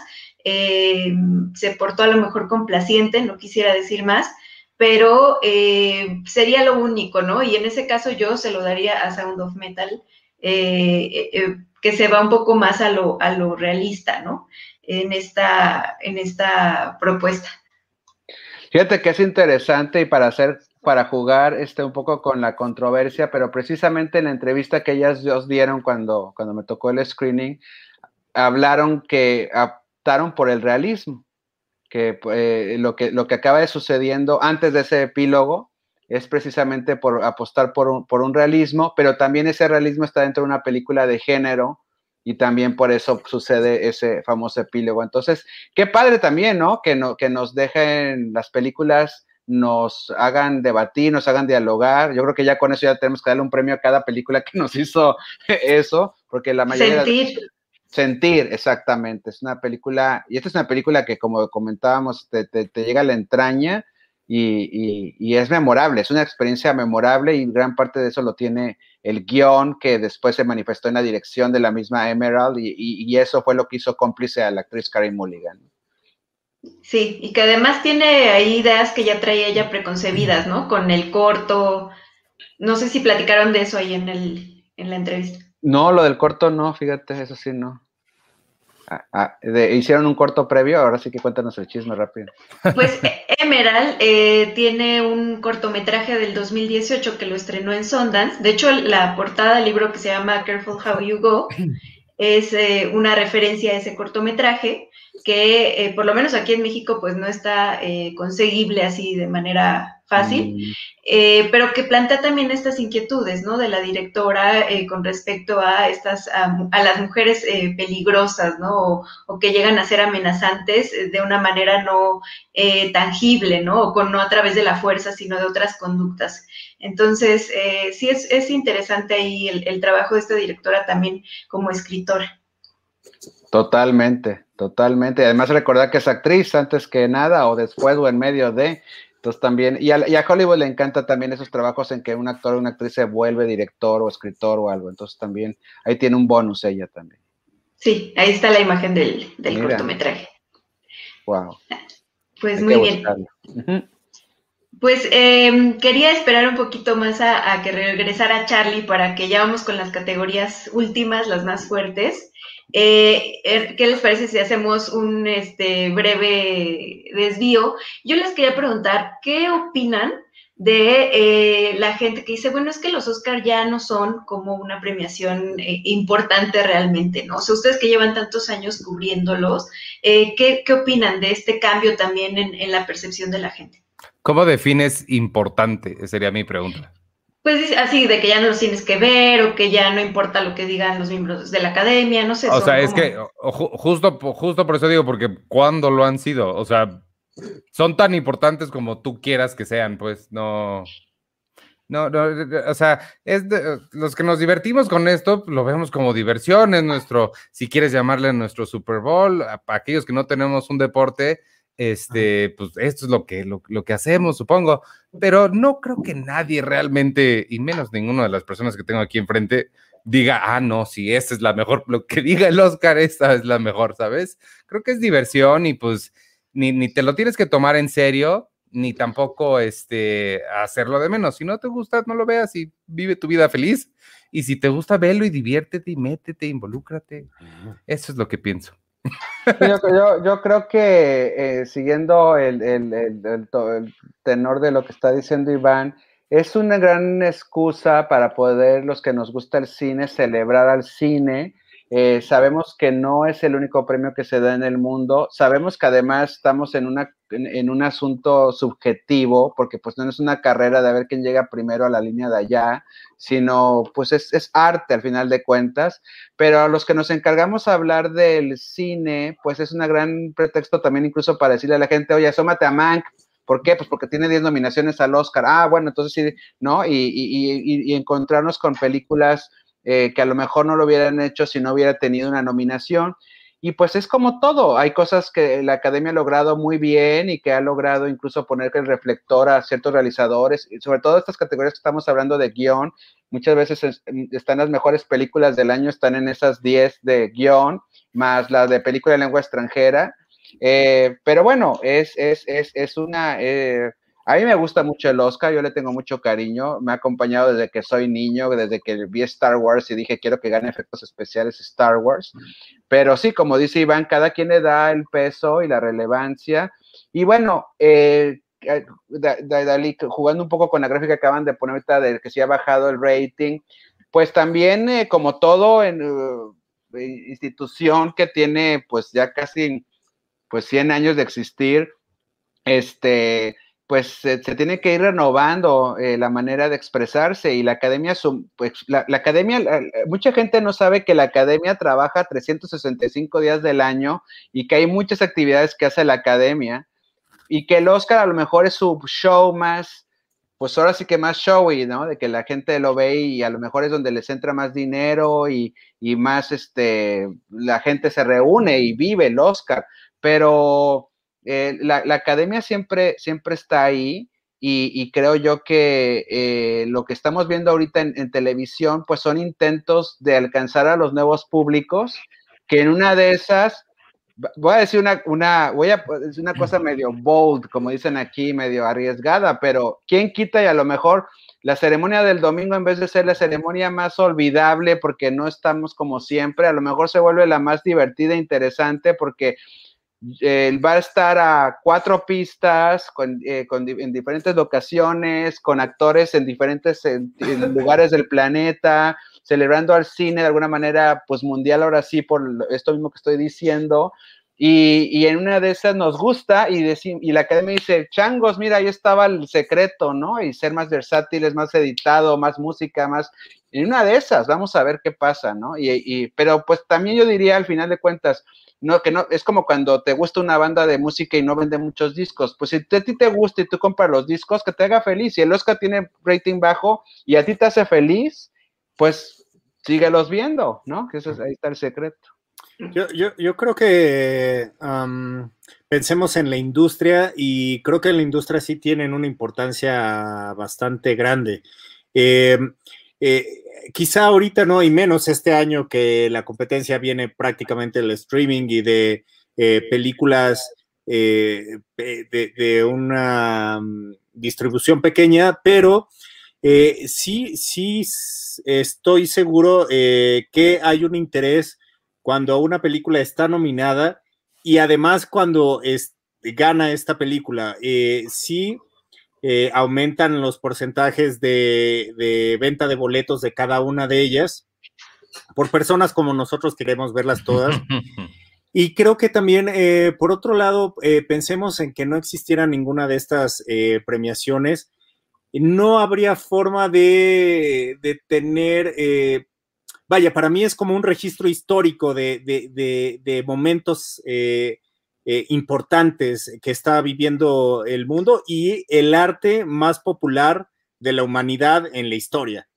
Entonces, eh, por, el lado histórico, por el lado de investigación y por el lado de industria, que además eh, es la misma industria que está premiando o premiándose, creo que por ese lado sí tiene una importancia muy grande y que de alguna manera la caída de los ratings eh, quieren demeritar este trabajo, eh, esta importancia, pero bueno, pensemos que también el Super Bowl del año pasado fue el, no, de este año, de este año fue el menos visto también.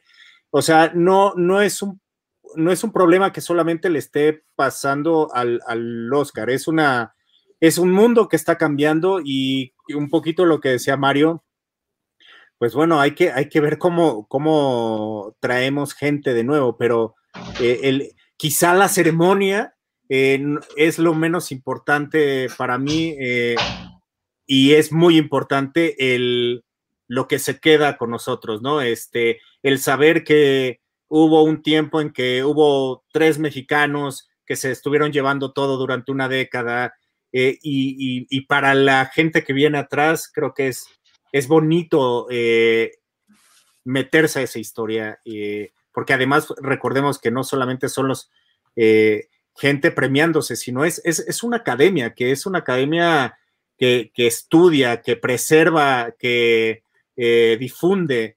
Entonces, creo que el Oscar es solamente la punta del iceberg, que se está demeritando solamente porque se está perdiendo el interés en verla en televisión. Si puedo añadir una cosa nada más a eso, creo que la, parte de registro histórico sí se me hace bien, bien importante. Em, tienes ahí mucha razón, Charles, y eso creo que va de la mano con un comentario que vi ahí hace rato, no es necesario sacarlo aquí, Jaime, no te preocupes, pero eh, es que mucha, eh, y he escuchado mucha gente muy molesta porque, ¿por qué le hacen caso a los temas sociales? Pues por eso, y por eso es importante como registro, para que sepamos el arte es reflejo de lo que está pasando en la sociedad. La sociedad está harta y eso es un premio norteamericano. Si vamos a ver el Ariel, te prometo que no hay un solo tema de, afroamericanos. Este, pero el arte es reflejo de la sociedad y es importante que las películas de las que estemos hablando estén reflejando de alguna forma los temas que están sucediendo en las calles. Y de por sí Hollywood está alejado de la realidad, pues al menos que más o menos se puedan acercar a hablar de esos temas. Creo que por ahí es, ese punto del, registro histórico, creo que sí es, sí es bien, bien, bien clave. Sí, pues eh, digo, yo no quiero que se malentienda cuando dije eh, que no me habían gustado como tantas películas del tema social. Yo particularmente mi trabajo también tiene mucho que ver con noticias del día a día, tema caso, caso George, George Floyd, y, la verdad ya más bien el cine para mí era como una, una forma de, de salirme de eso también, ¿no? Entonces, bueno, depende de las realidades que cada quien haya estado eh, viviendo en, este año. Charlie, te esperamos para poder hablar de las categorías más importantes, no quisimos seguir adelante eh, sin ti y vamos con eh, mejor actriz. Sí, llegamos ahí, ¿verdad? Mejor Oigan, sí, pero rápido les digo este, que seguramente coincidí con ustedes con el, tema de los guiones, ¿no? Rapidísimo, este mejor guion adaptado. me encantaría que ganara de Father, aunque creo que puede ganar Nomadland y mejor guion original. Eh, me encantaría que ganara Promising Young Woman, Hermosa Venganza, y también podría ser Sound of Metal y también quedaría igualmente feliz. Ah, pues estamos más o menos igual. Quedaste igual. Muy bien. Y entonces va mi tocayo con mejor actriz. Eh, con eh, mejor actriz, um, me, gustan las actuaciones de todas. o sea, la verdad ahí sí quien quien se lleve el Oscar, estoy contento.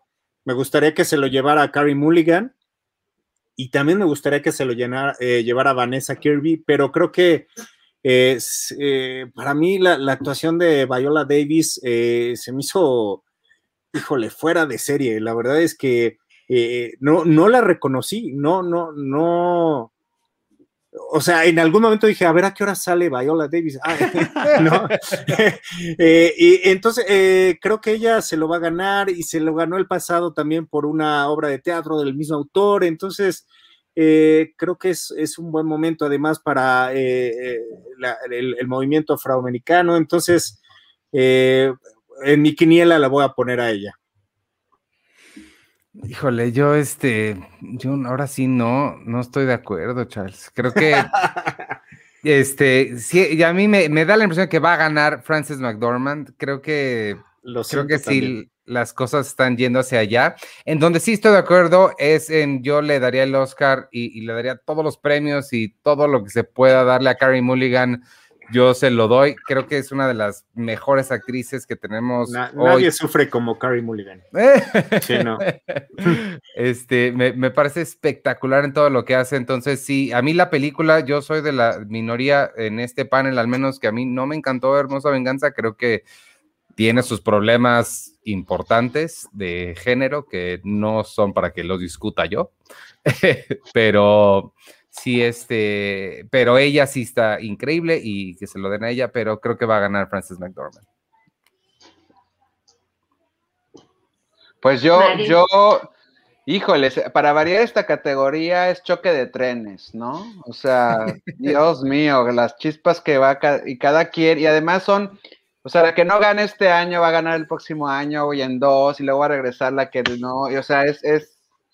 Y bueno, obviamente el, gran valor de, tener ahorita a Vanessa Kirby también ya, este, bueno, y obviamente a Andra Day también, ellas dos son los nuevos valores en, este, en este mapa de nominados al Oscar.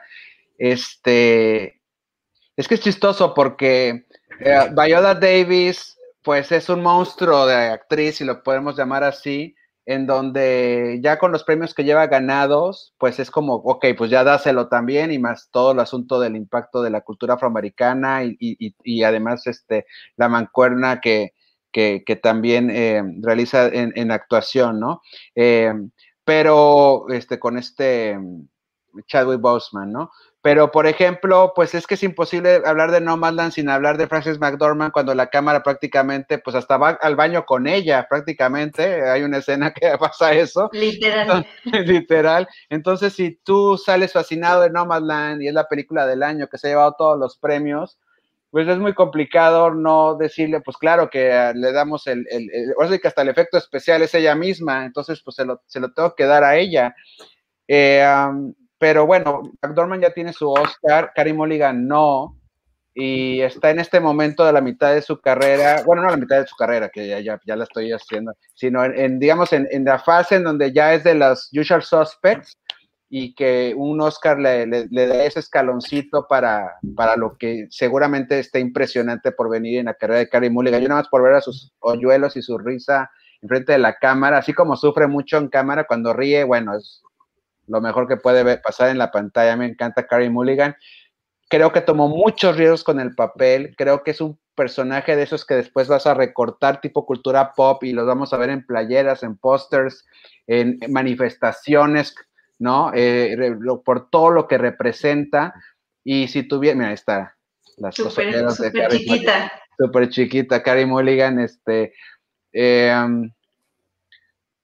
entonces, pues ya va a depender, o sea, de, hacia dónde se quiere inclinar la, academia. En una de esas, vamos a jugarle un poco a, las apuestas de, la competencia dura. Entre Frances McDormand y Carrie Mulligan se van a eliminar, porque el que esté enamorado de ellas dos va a decir, no, no es que es Frances, no, es que es Carrie. Y entonces ya la Davis, y, y, entonces sí, pondría mi, mi, mi voto en Viola Davis pero pues está entre esas tres, ¿no? Y, y, hay, y recordar nada más rápidamente que, que, la escena de Vanessa Kirby, que no quiero decir qué pasa en, en Pieces of a Woman, eh, simbró a, también a medio planeta. Entonces, pues es que por algo están estas cinco mujeres ahí. y Vanessa Kirby ganó Venecia, acuérdate. Además ganó Venecia, exactamente.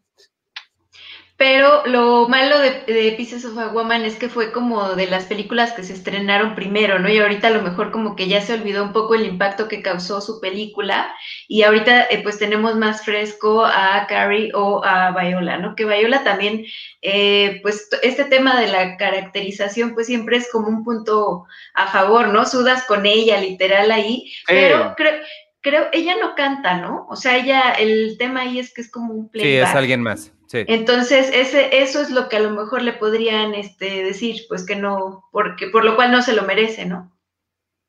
O, por lo cual pierde ese puntito que le hace que la gente le, al final diga, Carrie Mulligan también se viste, se caracteriza, cambia de mood y se lo doy a ella, ¿no? O Francis McDormand prácticamente sin nada hace todo un personaje impresionante.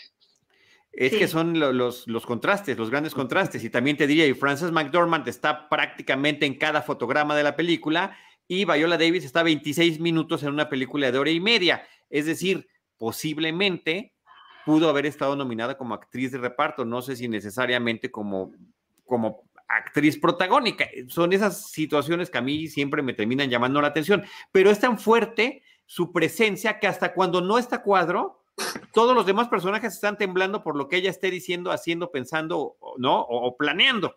Entonces, me parece que eso también es una cosa que habría que, que destacarle.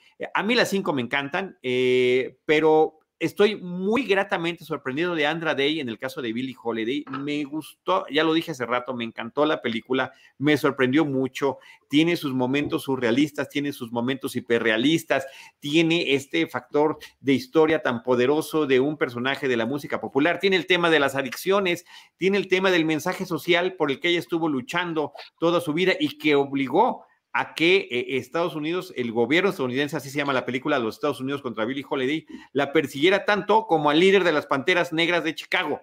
Eh, entonces, eh, me parece que eso hace que esa sea una película muy poderosa y que me encantaría que diera esa sorpresa. Pero mi favorita, que no sé si lo vaya a lograr, es Carrie Mulligan, sin duda. Sin duda, me parece que es la gran revelación en el sentido de que es un personaje eh, sí sufre como en muchas de sus otras películas, como ya dijo mi tocayo hace rato, pero, pero este, ahora está empoderada y es la que está tomando las riendas del asunto. Y eso fue una gran decisión de la directora. Creo que todos sus personajes, todos sus actores están más bien identificados con roles muy distintos a como los vemos en esta película. Los de, los de ah, gente de comedia o gente de acción, eh, haciéndola de personajes eh, de padres de familia, por ejemplo, ¿no? Entonces me parece que esa es una edición importante en todo lo que tiene que ver con esa película.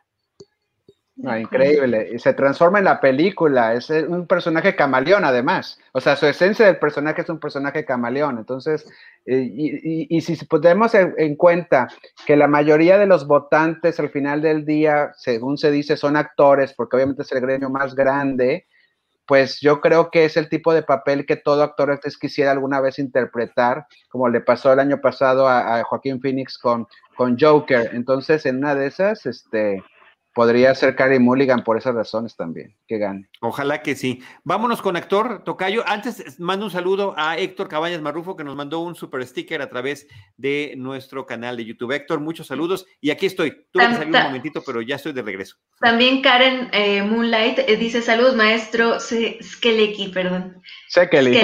Sekeli, perdón. ¿Quién es? Tengo dislexia. Karen, Moonlight. Ay, querida Karen Moonlight, ¿cómo estás? Un abrazo, qué bonito, gracias por seguirnos, qué linda. Vas con los actores. Eh, con los actores, eh, bueno, también creo que es una categoría fuerte, eh, pero creo que hay dos favoritos aquí. Anthony Hopkins con lo que hace al final de la película, prácticamente eso le está garantizando un Oscar, pero sí creo que el, poder de Chadwick eh, Boseman, que se lo ha llevado también prácticamente todo, eh, menos el BAFTA. Eh, y, creo que sí, eh, yo creo, pensando un poquito en el votante frente a su boleta, a la hora de, pensar a quién deben de reconocer, de nuevo, me voy a tener que ir por el lado social. Chadwick representa una figura muy importante en la cultura pop sobre todo eh, por su personaje de Pantera Negra, por la, tristeza de haberlo perdido tan joven. Eh, sí, eh, su actuación a mí también se me hace bastante teatral. como, como dice Deidali, que dice tú, Tocayo, de, de, teatro filmado. o sea, no, no, no, se me hace una actuación maravillosa, pero creo que otra vez es un reconocimiento a una trayectoria y a una importancia cultural en estos momentos. Entonces me voy con Chadwick Boseman. Iván.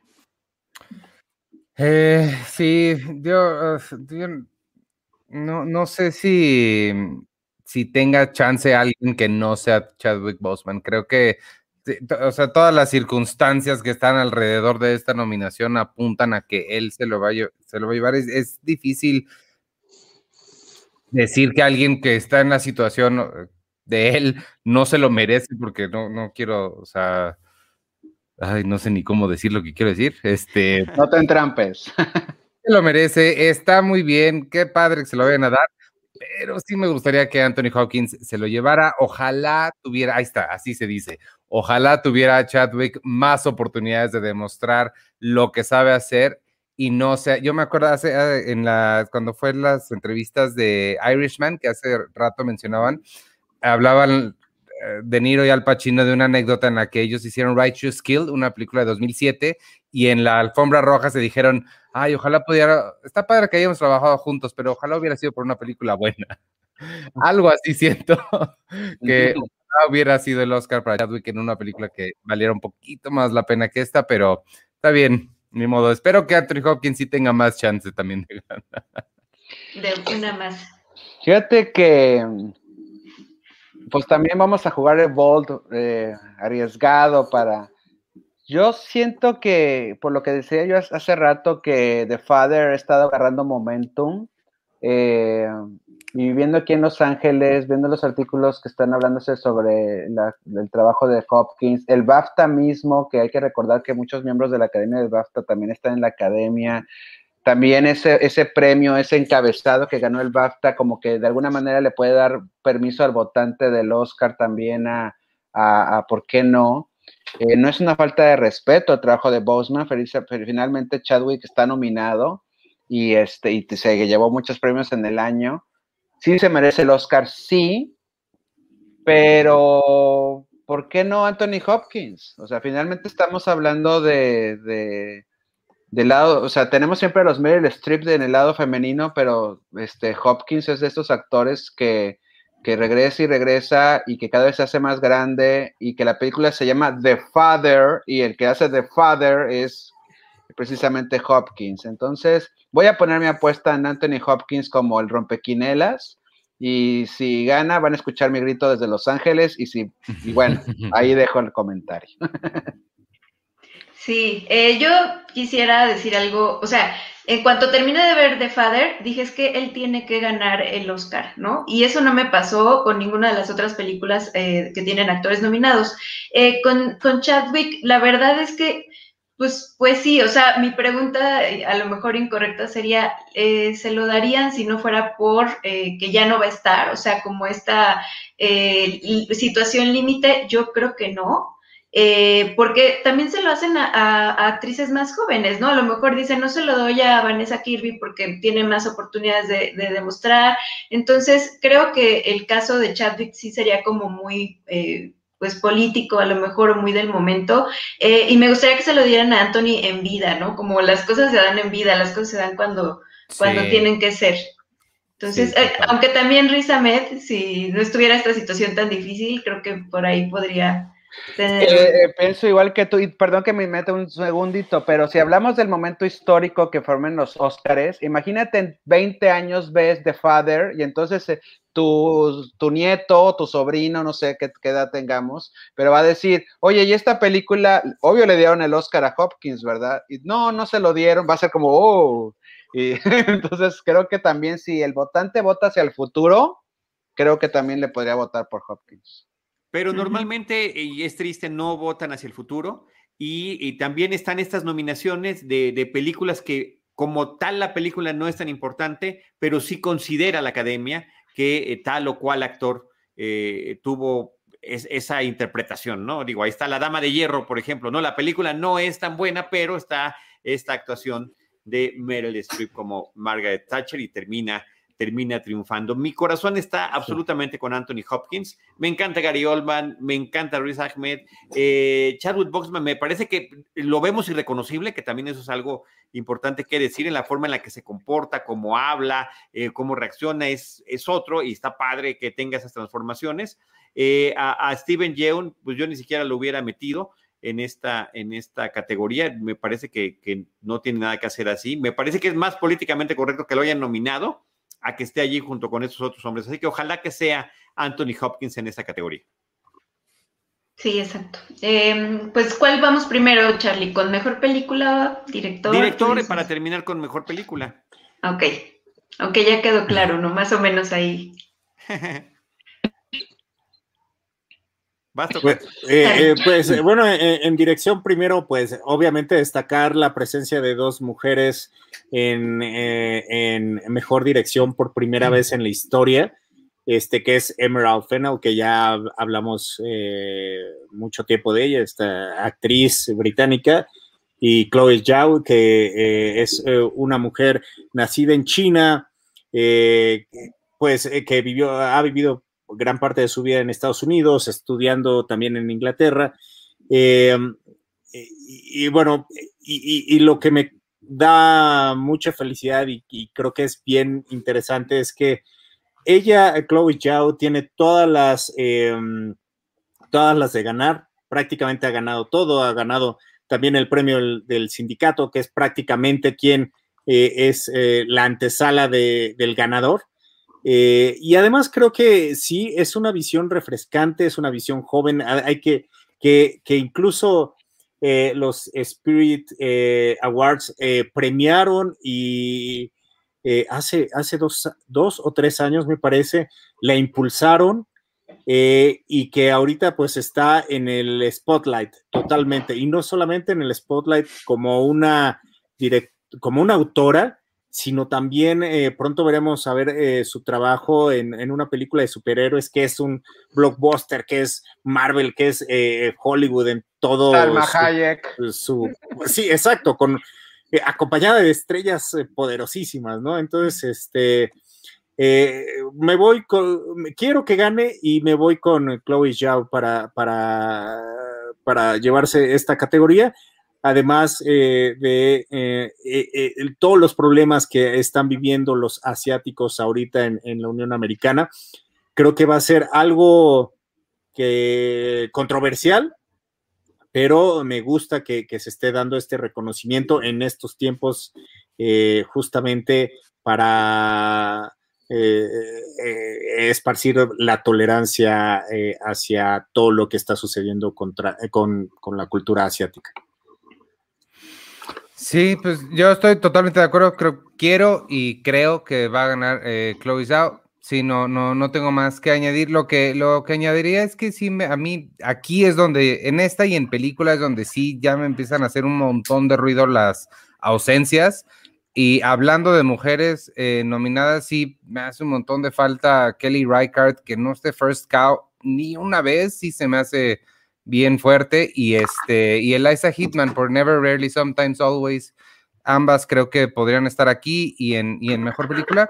Este, la, sí, la reemplazaría por David Fincher y no sé, Lee Isaac, no tengo idea por quién, pero este, pero no. con los, con los comentarios de quién debería estar y quién, digo, quién creo que se lo va a ganar y quién va a ganar, este, coincido con, con Charles. Sí, yo creo que eh, aquí sí va a afectar, incluso ahora sí que, la local, ahora sí que lo, si fuera equipo de fútbol, la localía, porque pues obviamente viendo en Estados Unidos el tema de la violencia contra los asiáticos ha sido una cosa tremenda y que además sabemos que fue generada por el señor Trump y que obviamente la, esta parte en California, igual Nueva York, eh, donde está la mayoría de gente de la academia, pues es, es anti-Trump y, están muy sentidos con ello. Eh, también tiene, si tú le das un premio también este, a, la directora de Nomadland, es una carambala como de tres bandas, porque también le vas a pegar de rebote a China, al gobierno de China, que le está censurando a ella por los comentarios que hizo también sobre su propio gobierno. Entonces, a veces uno como votante, me imagino, de la academia, dice, pues, ¿por qué no? ¿Verdad? Pero bueno, más allá de esa parte, lo increíble es que la verdad es que sí se lo merece, o sea, sí es una muy buena directora, eh, es muy buena película eh, y la película es gracias a ella. Ella apropió la novela en su adaptación que también está nominada al Oscar como suya, parece como cine de autor.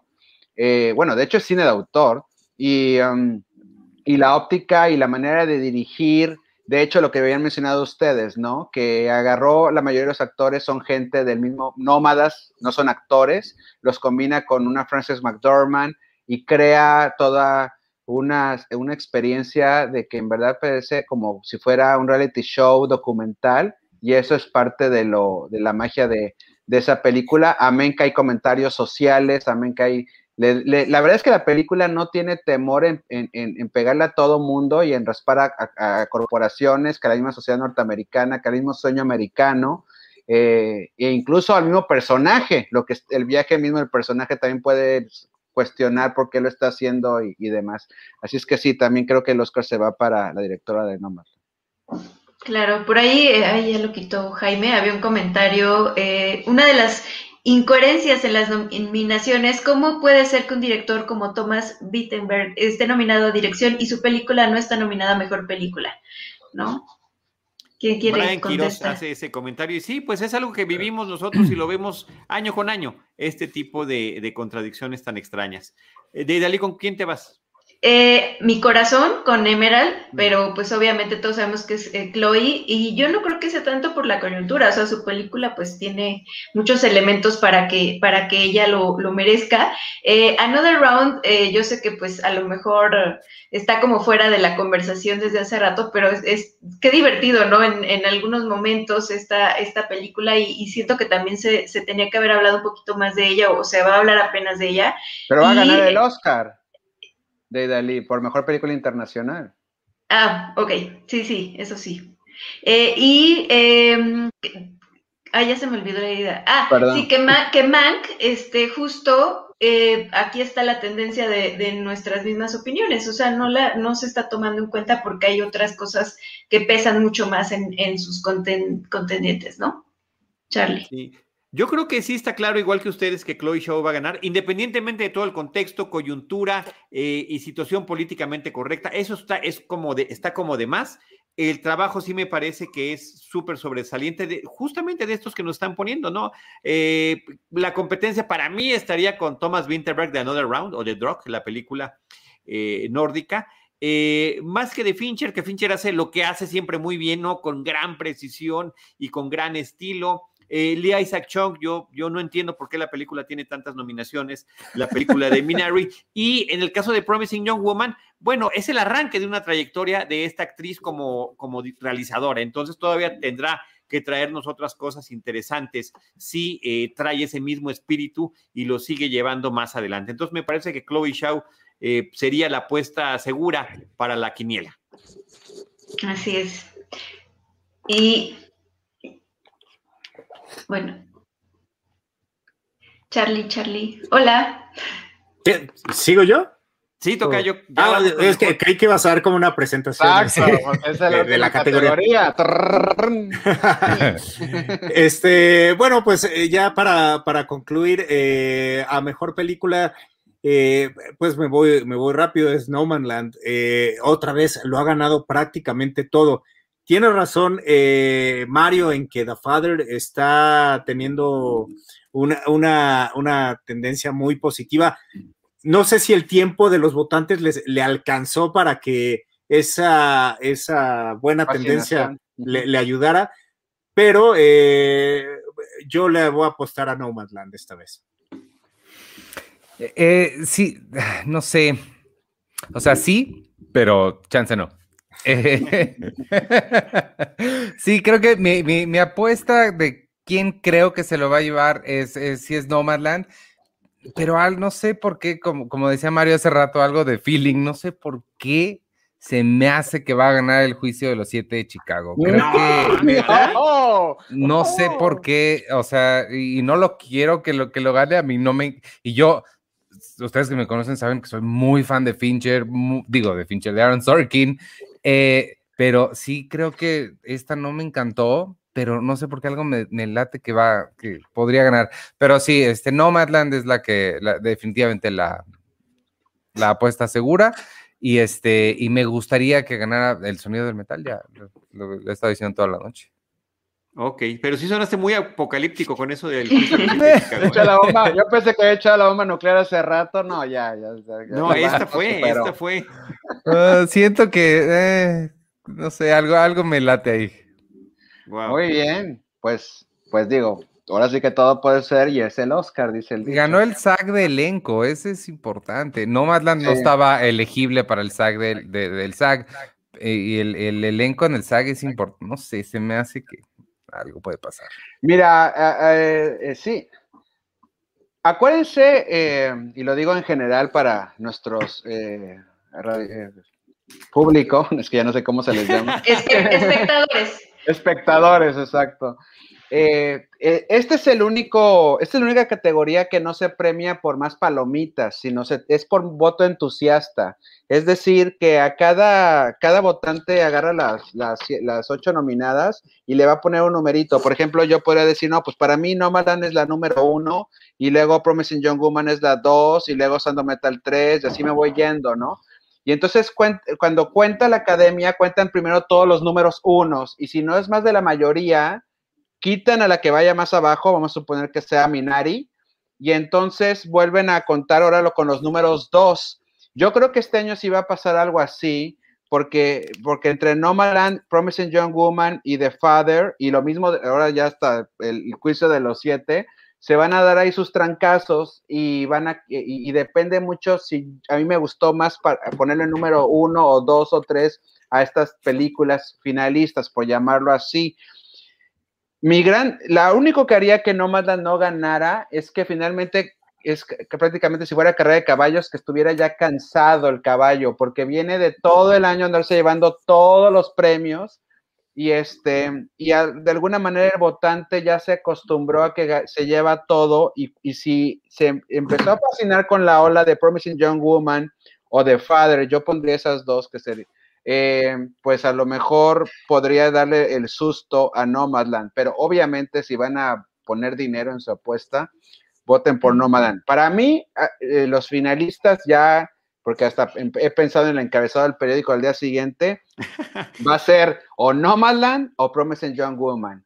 Y, y, y Promising Young Woman tiene un eh, punto extra contra Nomadland que creo que la película más internacional aunque también obviamente hay situación de los personajes de Nomadland en todo el planeta, pero Promising Young Women con todo este asunto de feminismo, de Times Up y, de Me Too's, podría ser una película que la academia muy feliz estuviera presumiendo el lunes que le dio el Oscar de Mejor Película. Sí, Sí, exactamente. Promising es, es, más pop también, ¿no? Es una, una película mucho más pop, aunque eh, Nomadland tiene un tema de duelo muy fuerte que este año yo digo que nos identificamos también con eso, ¿no? Por las pérdidas que Eso está clave, clave, sí. Eh, eh, tiene diferentes formas de verla y creo que esa es una muy fuerte, o sea, sí puedes terminar llorando si quieres en Nomadland, ¿no? Entonces, eh, mi apuesta sería Nomadland, que seguro gana, y The Father como un tal vez. Sí, oye, y sumando lo que dices de Idalí, el tema, además del duelo, es que estás viendo un personaje que está haciendo lo que no podemos hacer todos los demás y que es estar viajando por todos lados, está paseando, No, y los espacios abiertos, todo. Sí. Pero no es opcional, o sea, también es una especie de exilio. Sí, pero es un viaje triste, que nos queda claro que también no, por supuesto. está pasando bien. Pero nosotros también estamos encerrados y tampoco nos lo estamos pasando tan bien. encerrados. Y además está en otro contexto histórico, ¿no? Es una los hechos se supone que pasaron hace algunos años, ¿no? Con esta crisis de, principios de, esta década eh, pasada. Pues este, a mí la, esperanza que me queda es que van muchas ocasiones en, las, en, esta, en este siglo en el que no ha coincidido necesariamente mejor director con mejor película. Entonces creo que sí está muy claro que Chloe Shaw podrá ser la mejor directora y si no se da esa tendencia, pues me encantaría que The Father, que para mí es la favorita, se llevara ese reconocimiento. Eh, si fuera Promising, que también estaría padrísimo. Si fuera Sound of Metal, también estaría muy bien y quedaría muy contento. Pero en particular, yo creo que sí merece un reconocimiento muy especial esta forma en la, en la que se retrata este proceso doloroso, terrible, pero a la vez en un, en un entorno que parece casi fantástico que nos está presentando el director y autor de la, de la, del guion y autor de la obra teatral en la que está pasando y que, como dijimos ya muchas veces, ni siquiera parece teatro filmado. Entonces, para mí esa es, es una película, es la película que más me sorprendió de, estas ocho. Y la que ni siquiera debería estar nominado es este Minari, pues que ya habíamos dicho. No, no, no, no, comida china para usted. Oye, ah, bueno, perdón, ¿qué ibas a decir? No, no, no.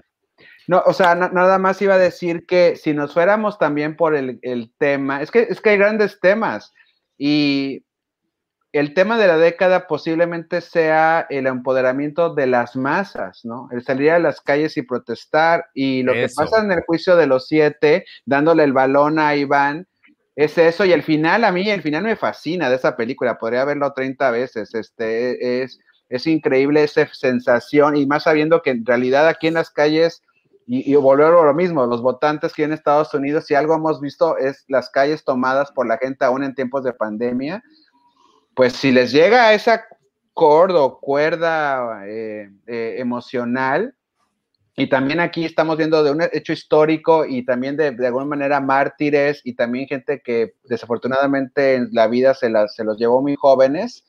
En una de esas, pues da la, la, sorpresa, sumado a que el gremio de actores, como decíamos hace rato, es el que, el que más vota y que ya ganó el SAG y, y, y, pues sí, sería de otra vez el ¡wow! Ganó. Y, no, así, y, no, vamos a llorar porque la directora de Nomadland va a tener su Oscar, ¿no? Y en una de claro. esas hasta dos, en una de esas se llevó también el de guion adaptado. Guión adaptado sí. Y no vamos a decir, ay, no, pues pobre, pues se va a tener dos Oscars en su casa y además va a ser su historia como la segunda mujer dire es director ganar el Oscar. O sea, no va a haber lágrimas ahí y, y otra película va a ganar y a lo mejor el, el, el, guion original se lo llevó Promising Young Women, que tampoco entonces va a haber lágrimas ahí.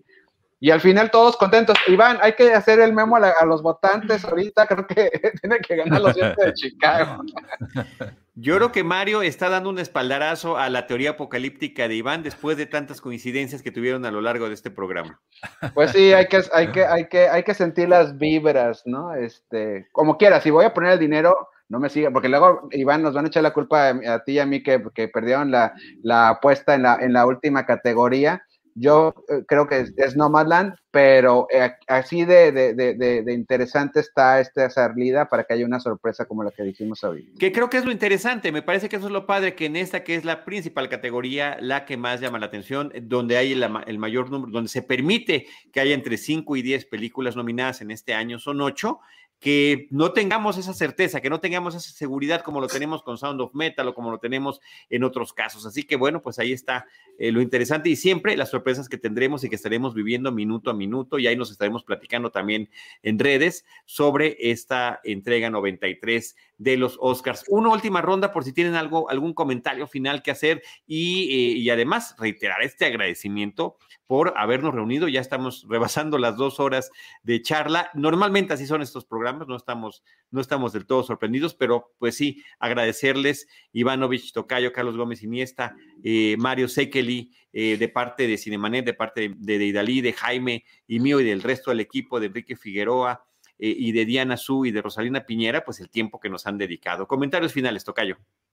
Eh, pues nada, veamos eh, como con la mente abierta esta entrega de los Óscares, pensando en todo el contexto social que hay, pensando en todo el contexto de la industria que hay, este, todo el poder del streaming se va a ver aquí. Eh, y, y, y, bueno, pues disfrutémoslo y como decía Mario, puede que sea una de las entregas más sui generis eh, que nos tocará ver en la historia y creo que solamente por eso eh, va a ser muy interesante. Y obviamente también pensar que no están todas las películas que se pretendían estar hace año y medio, eh, muchas, muchas de las películas quedaron guardadas por los estudios, entonces prácticamente ahorita la competencia son las, las poquísimas elegidas que de alguna manera alcanzaron a salir en el caótico año del 2020. Entonces, justamente por todo eso, eh, es, es interesante la premiación más allá de quién gana. Sí, además de que en esta ocasión normalmente son las películas estrenadas el año anterior, entre enero y diciembre, y en este año se permitió primero pues el tema de las plataformas, que ya quedara claramente incluido, ya, ya había, se había hecho con diferentes trucos, ¿no? Que se estrenaba una semanita antes en algún cine y con eso ya calificaba, pero ahora ya directamente para plataforma ya juegan. Y la otra es que también fueron películas estrenadas, me parece, si no me equivoco, Mario, hasta marzo, hasta febrero, ¿no? Sí, febrero, marzo, sí. De, sí, de sí. este año ya 2021. Y hay que recordar también que lo de la regla de directo a plataforma también no significa que así se va a quedar para siempre, porque también eh, se, dio ese permiso por lo de la pandemia, pero y también tiene que comprobar que originalmente sí habían pensado tener esa, como tú bien dices, Charlie, esa trampita de unos días en, en los salas, pero habrá que ver cuáles son las nuevas reglas de la, de la proyección para, para el próximo año. Bueno, si quieren ya me acabo mi comentario, sí, perdón que te Iván, para yo, yo coincido que va a ser una entrega de premios su generis muy especial. En una de esas hasta va a haber lagrimita en unos años cuando pensemos, porque precisamente hablando de esto, este Charlie, este, la, la manera de ver el cine posiblemente va a cambiar entre los streamings y las salas de cine. Eh, y vamos a ver un, un, comportamiento diferente de cómo consumimos, de cómo se promueve este cine.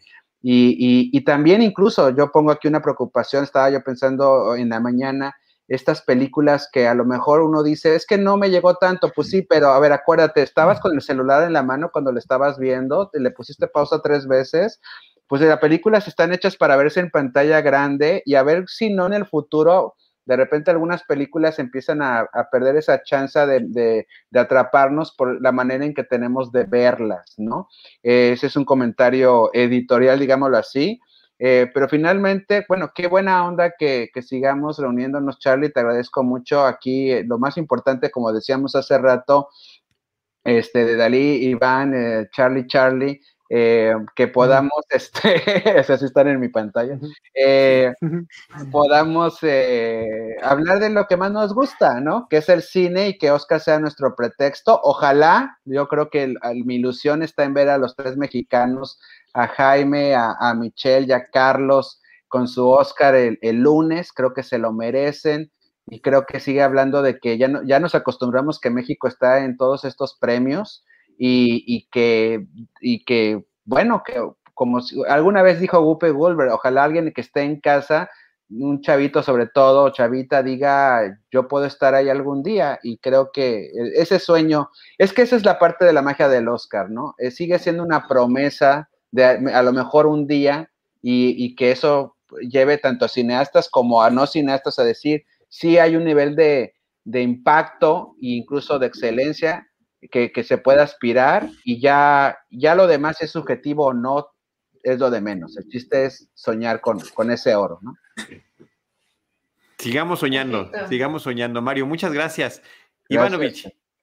Este, no, pues nada, sí, creo que lo, que han dicho es una gran oportunidad. Creo que sin nada más va a ser una, entrega muy interesante que vale la pena ver, nada más para ver qué hacen. Este, se me hace, creo que hemos visto ya, es, exacto, es la, es la última después de un chorro de, de entrevistas, de, de, de estos premios que hemos visto a lo largo del año nadie lo ha hecho así particularmente bien. Fíjense que a mí la que más me ha gustado eh, ha sido el Ariel. Creo que el Ariel lo hizo muy bien porque dijeron, pues tenemos tres pesos y la vamos a hacer con tres pesos. Y quedó bien padre, o sea, quedó como asumiendo lo que estaba sucediendo y todas las demás. Está siendo irónico otra vez.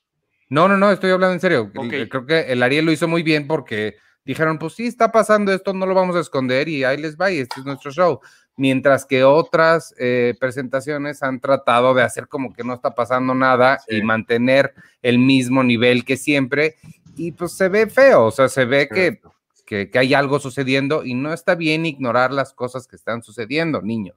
Entonces... El, el Goya también lo hizo maravilloso, güey, también. Sí. cierto. Entonces, y a ver, a ver qué, este, qué sucede, creo que va a ser interesante y pues pues nada, pues vayan y, vean las otras películas que mencionamos, las que estuvimos dando ahí cositas de que no, este, no, no quedaron nominadas. Esa es la gran oportunidad de esto y de estas conversaciones, que entre nosotros nos recomendamos cosas y para ustedes que nos están viendo en casa también, utilicen estas conversaciones para abrir los horizontes y ver películas que no necesariamente hubieran visto de otra forma y este y ya todo el cine es padre. Valiosísimo, valiosísimo esa recomendación para todos. Eh, eh, y en el caso del Oscar, curiosamente, también fue de las últimas ceremonias que el año pasado todavía se hizo en condiciones prepandemia, en condiciones normales. Y es la que más tiempo ha pasado para planear justamente con estas dos sedes que va a tener en esta ocasión. Bueno, Charlie. Perdón, que te interrumpa, pero el año pasado yo estuve en el cuarto de prensa con mi smoking, ¿no? Viendo a Spike Lee con su un Oscar en una mano y su daiquiri en el segundo, y iba danzando ahí. Y este, yo ahora voy a estar detrás de una computadora y vamos a hacer 600 reporteros, anunció hoy la academia y que vamos a alzar como un zoom la manita. O sea, ¿ustedes creen que vamos a poder preguntar algo? Bueno, va a estar este, complicado, claro. Va a estar complicado, Charlie, perdón. Sí, no, es, es parte de estos grandes cambios que se están viviendo. Así que me sumo a esta curiosidad e interés en saber lo que va a pasar con la doble sede y sobre todo con el tema de la, de la transmisión que tendrán. Deidali. Sí, yo quisiera eh, leer eh, lo que están escribiendo y, y, darles las gracias a las personas que están participando ahí en el chat, eh, a Luis, a Diego Sánchez, a Brian Quiroz, a Gerardo, a Miguel Ángel Flores. La, ¿qué, opinan de Another Round? ¿Creen que faltó en las nominaciones? Dice Brian Quiroz. Pues faltó en más nominaciones, diría yo. sin duda alcanzaba para haber estado en mejor este, película. El actor creo que también sí, también, por supuesto, Matt Mikkelsen está sensacional. Eh, pero, pero de, de cupo, Tocayo, pues eran 10, ¿no? Y si tenía mejor película eh, eh, de otro país y, mejor dirección. Noticias del gran mundo, primero. Faltó, sí. Alcanzaban las dos, Tocayo, ¿ya ves? Alcanzaban sí, cierto, cierto, cierto. Pero, eh, pues bueno, pues muchas gracias a las personas que han estado escribiendo y participando. Eh, la ceremonia se va a ver, según yo, eh, como siempre, TNT, este, en teleabierta también, en streaming, me parece, de la academia. ¿Sí es así?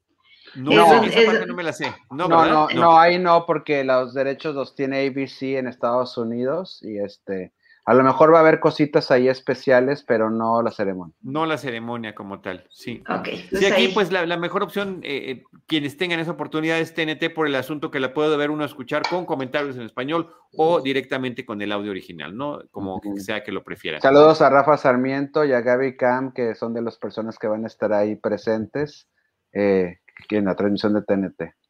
Sí, mucha suerte y, como siempre seguramente les va a ir muy bien. Pues de nueva cuenta, este, ¿alguna cosa final de Idalí?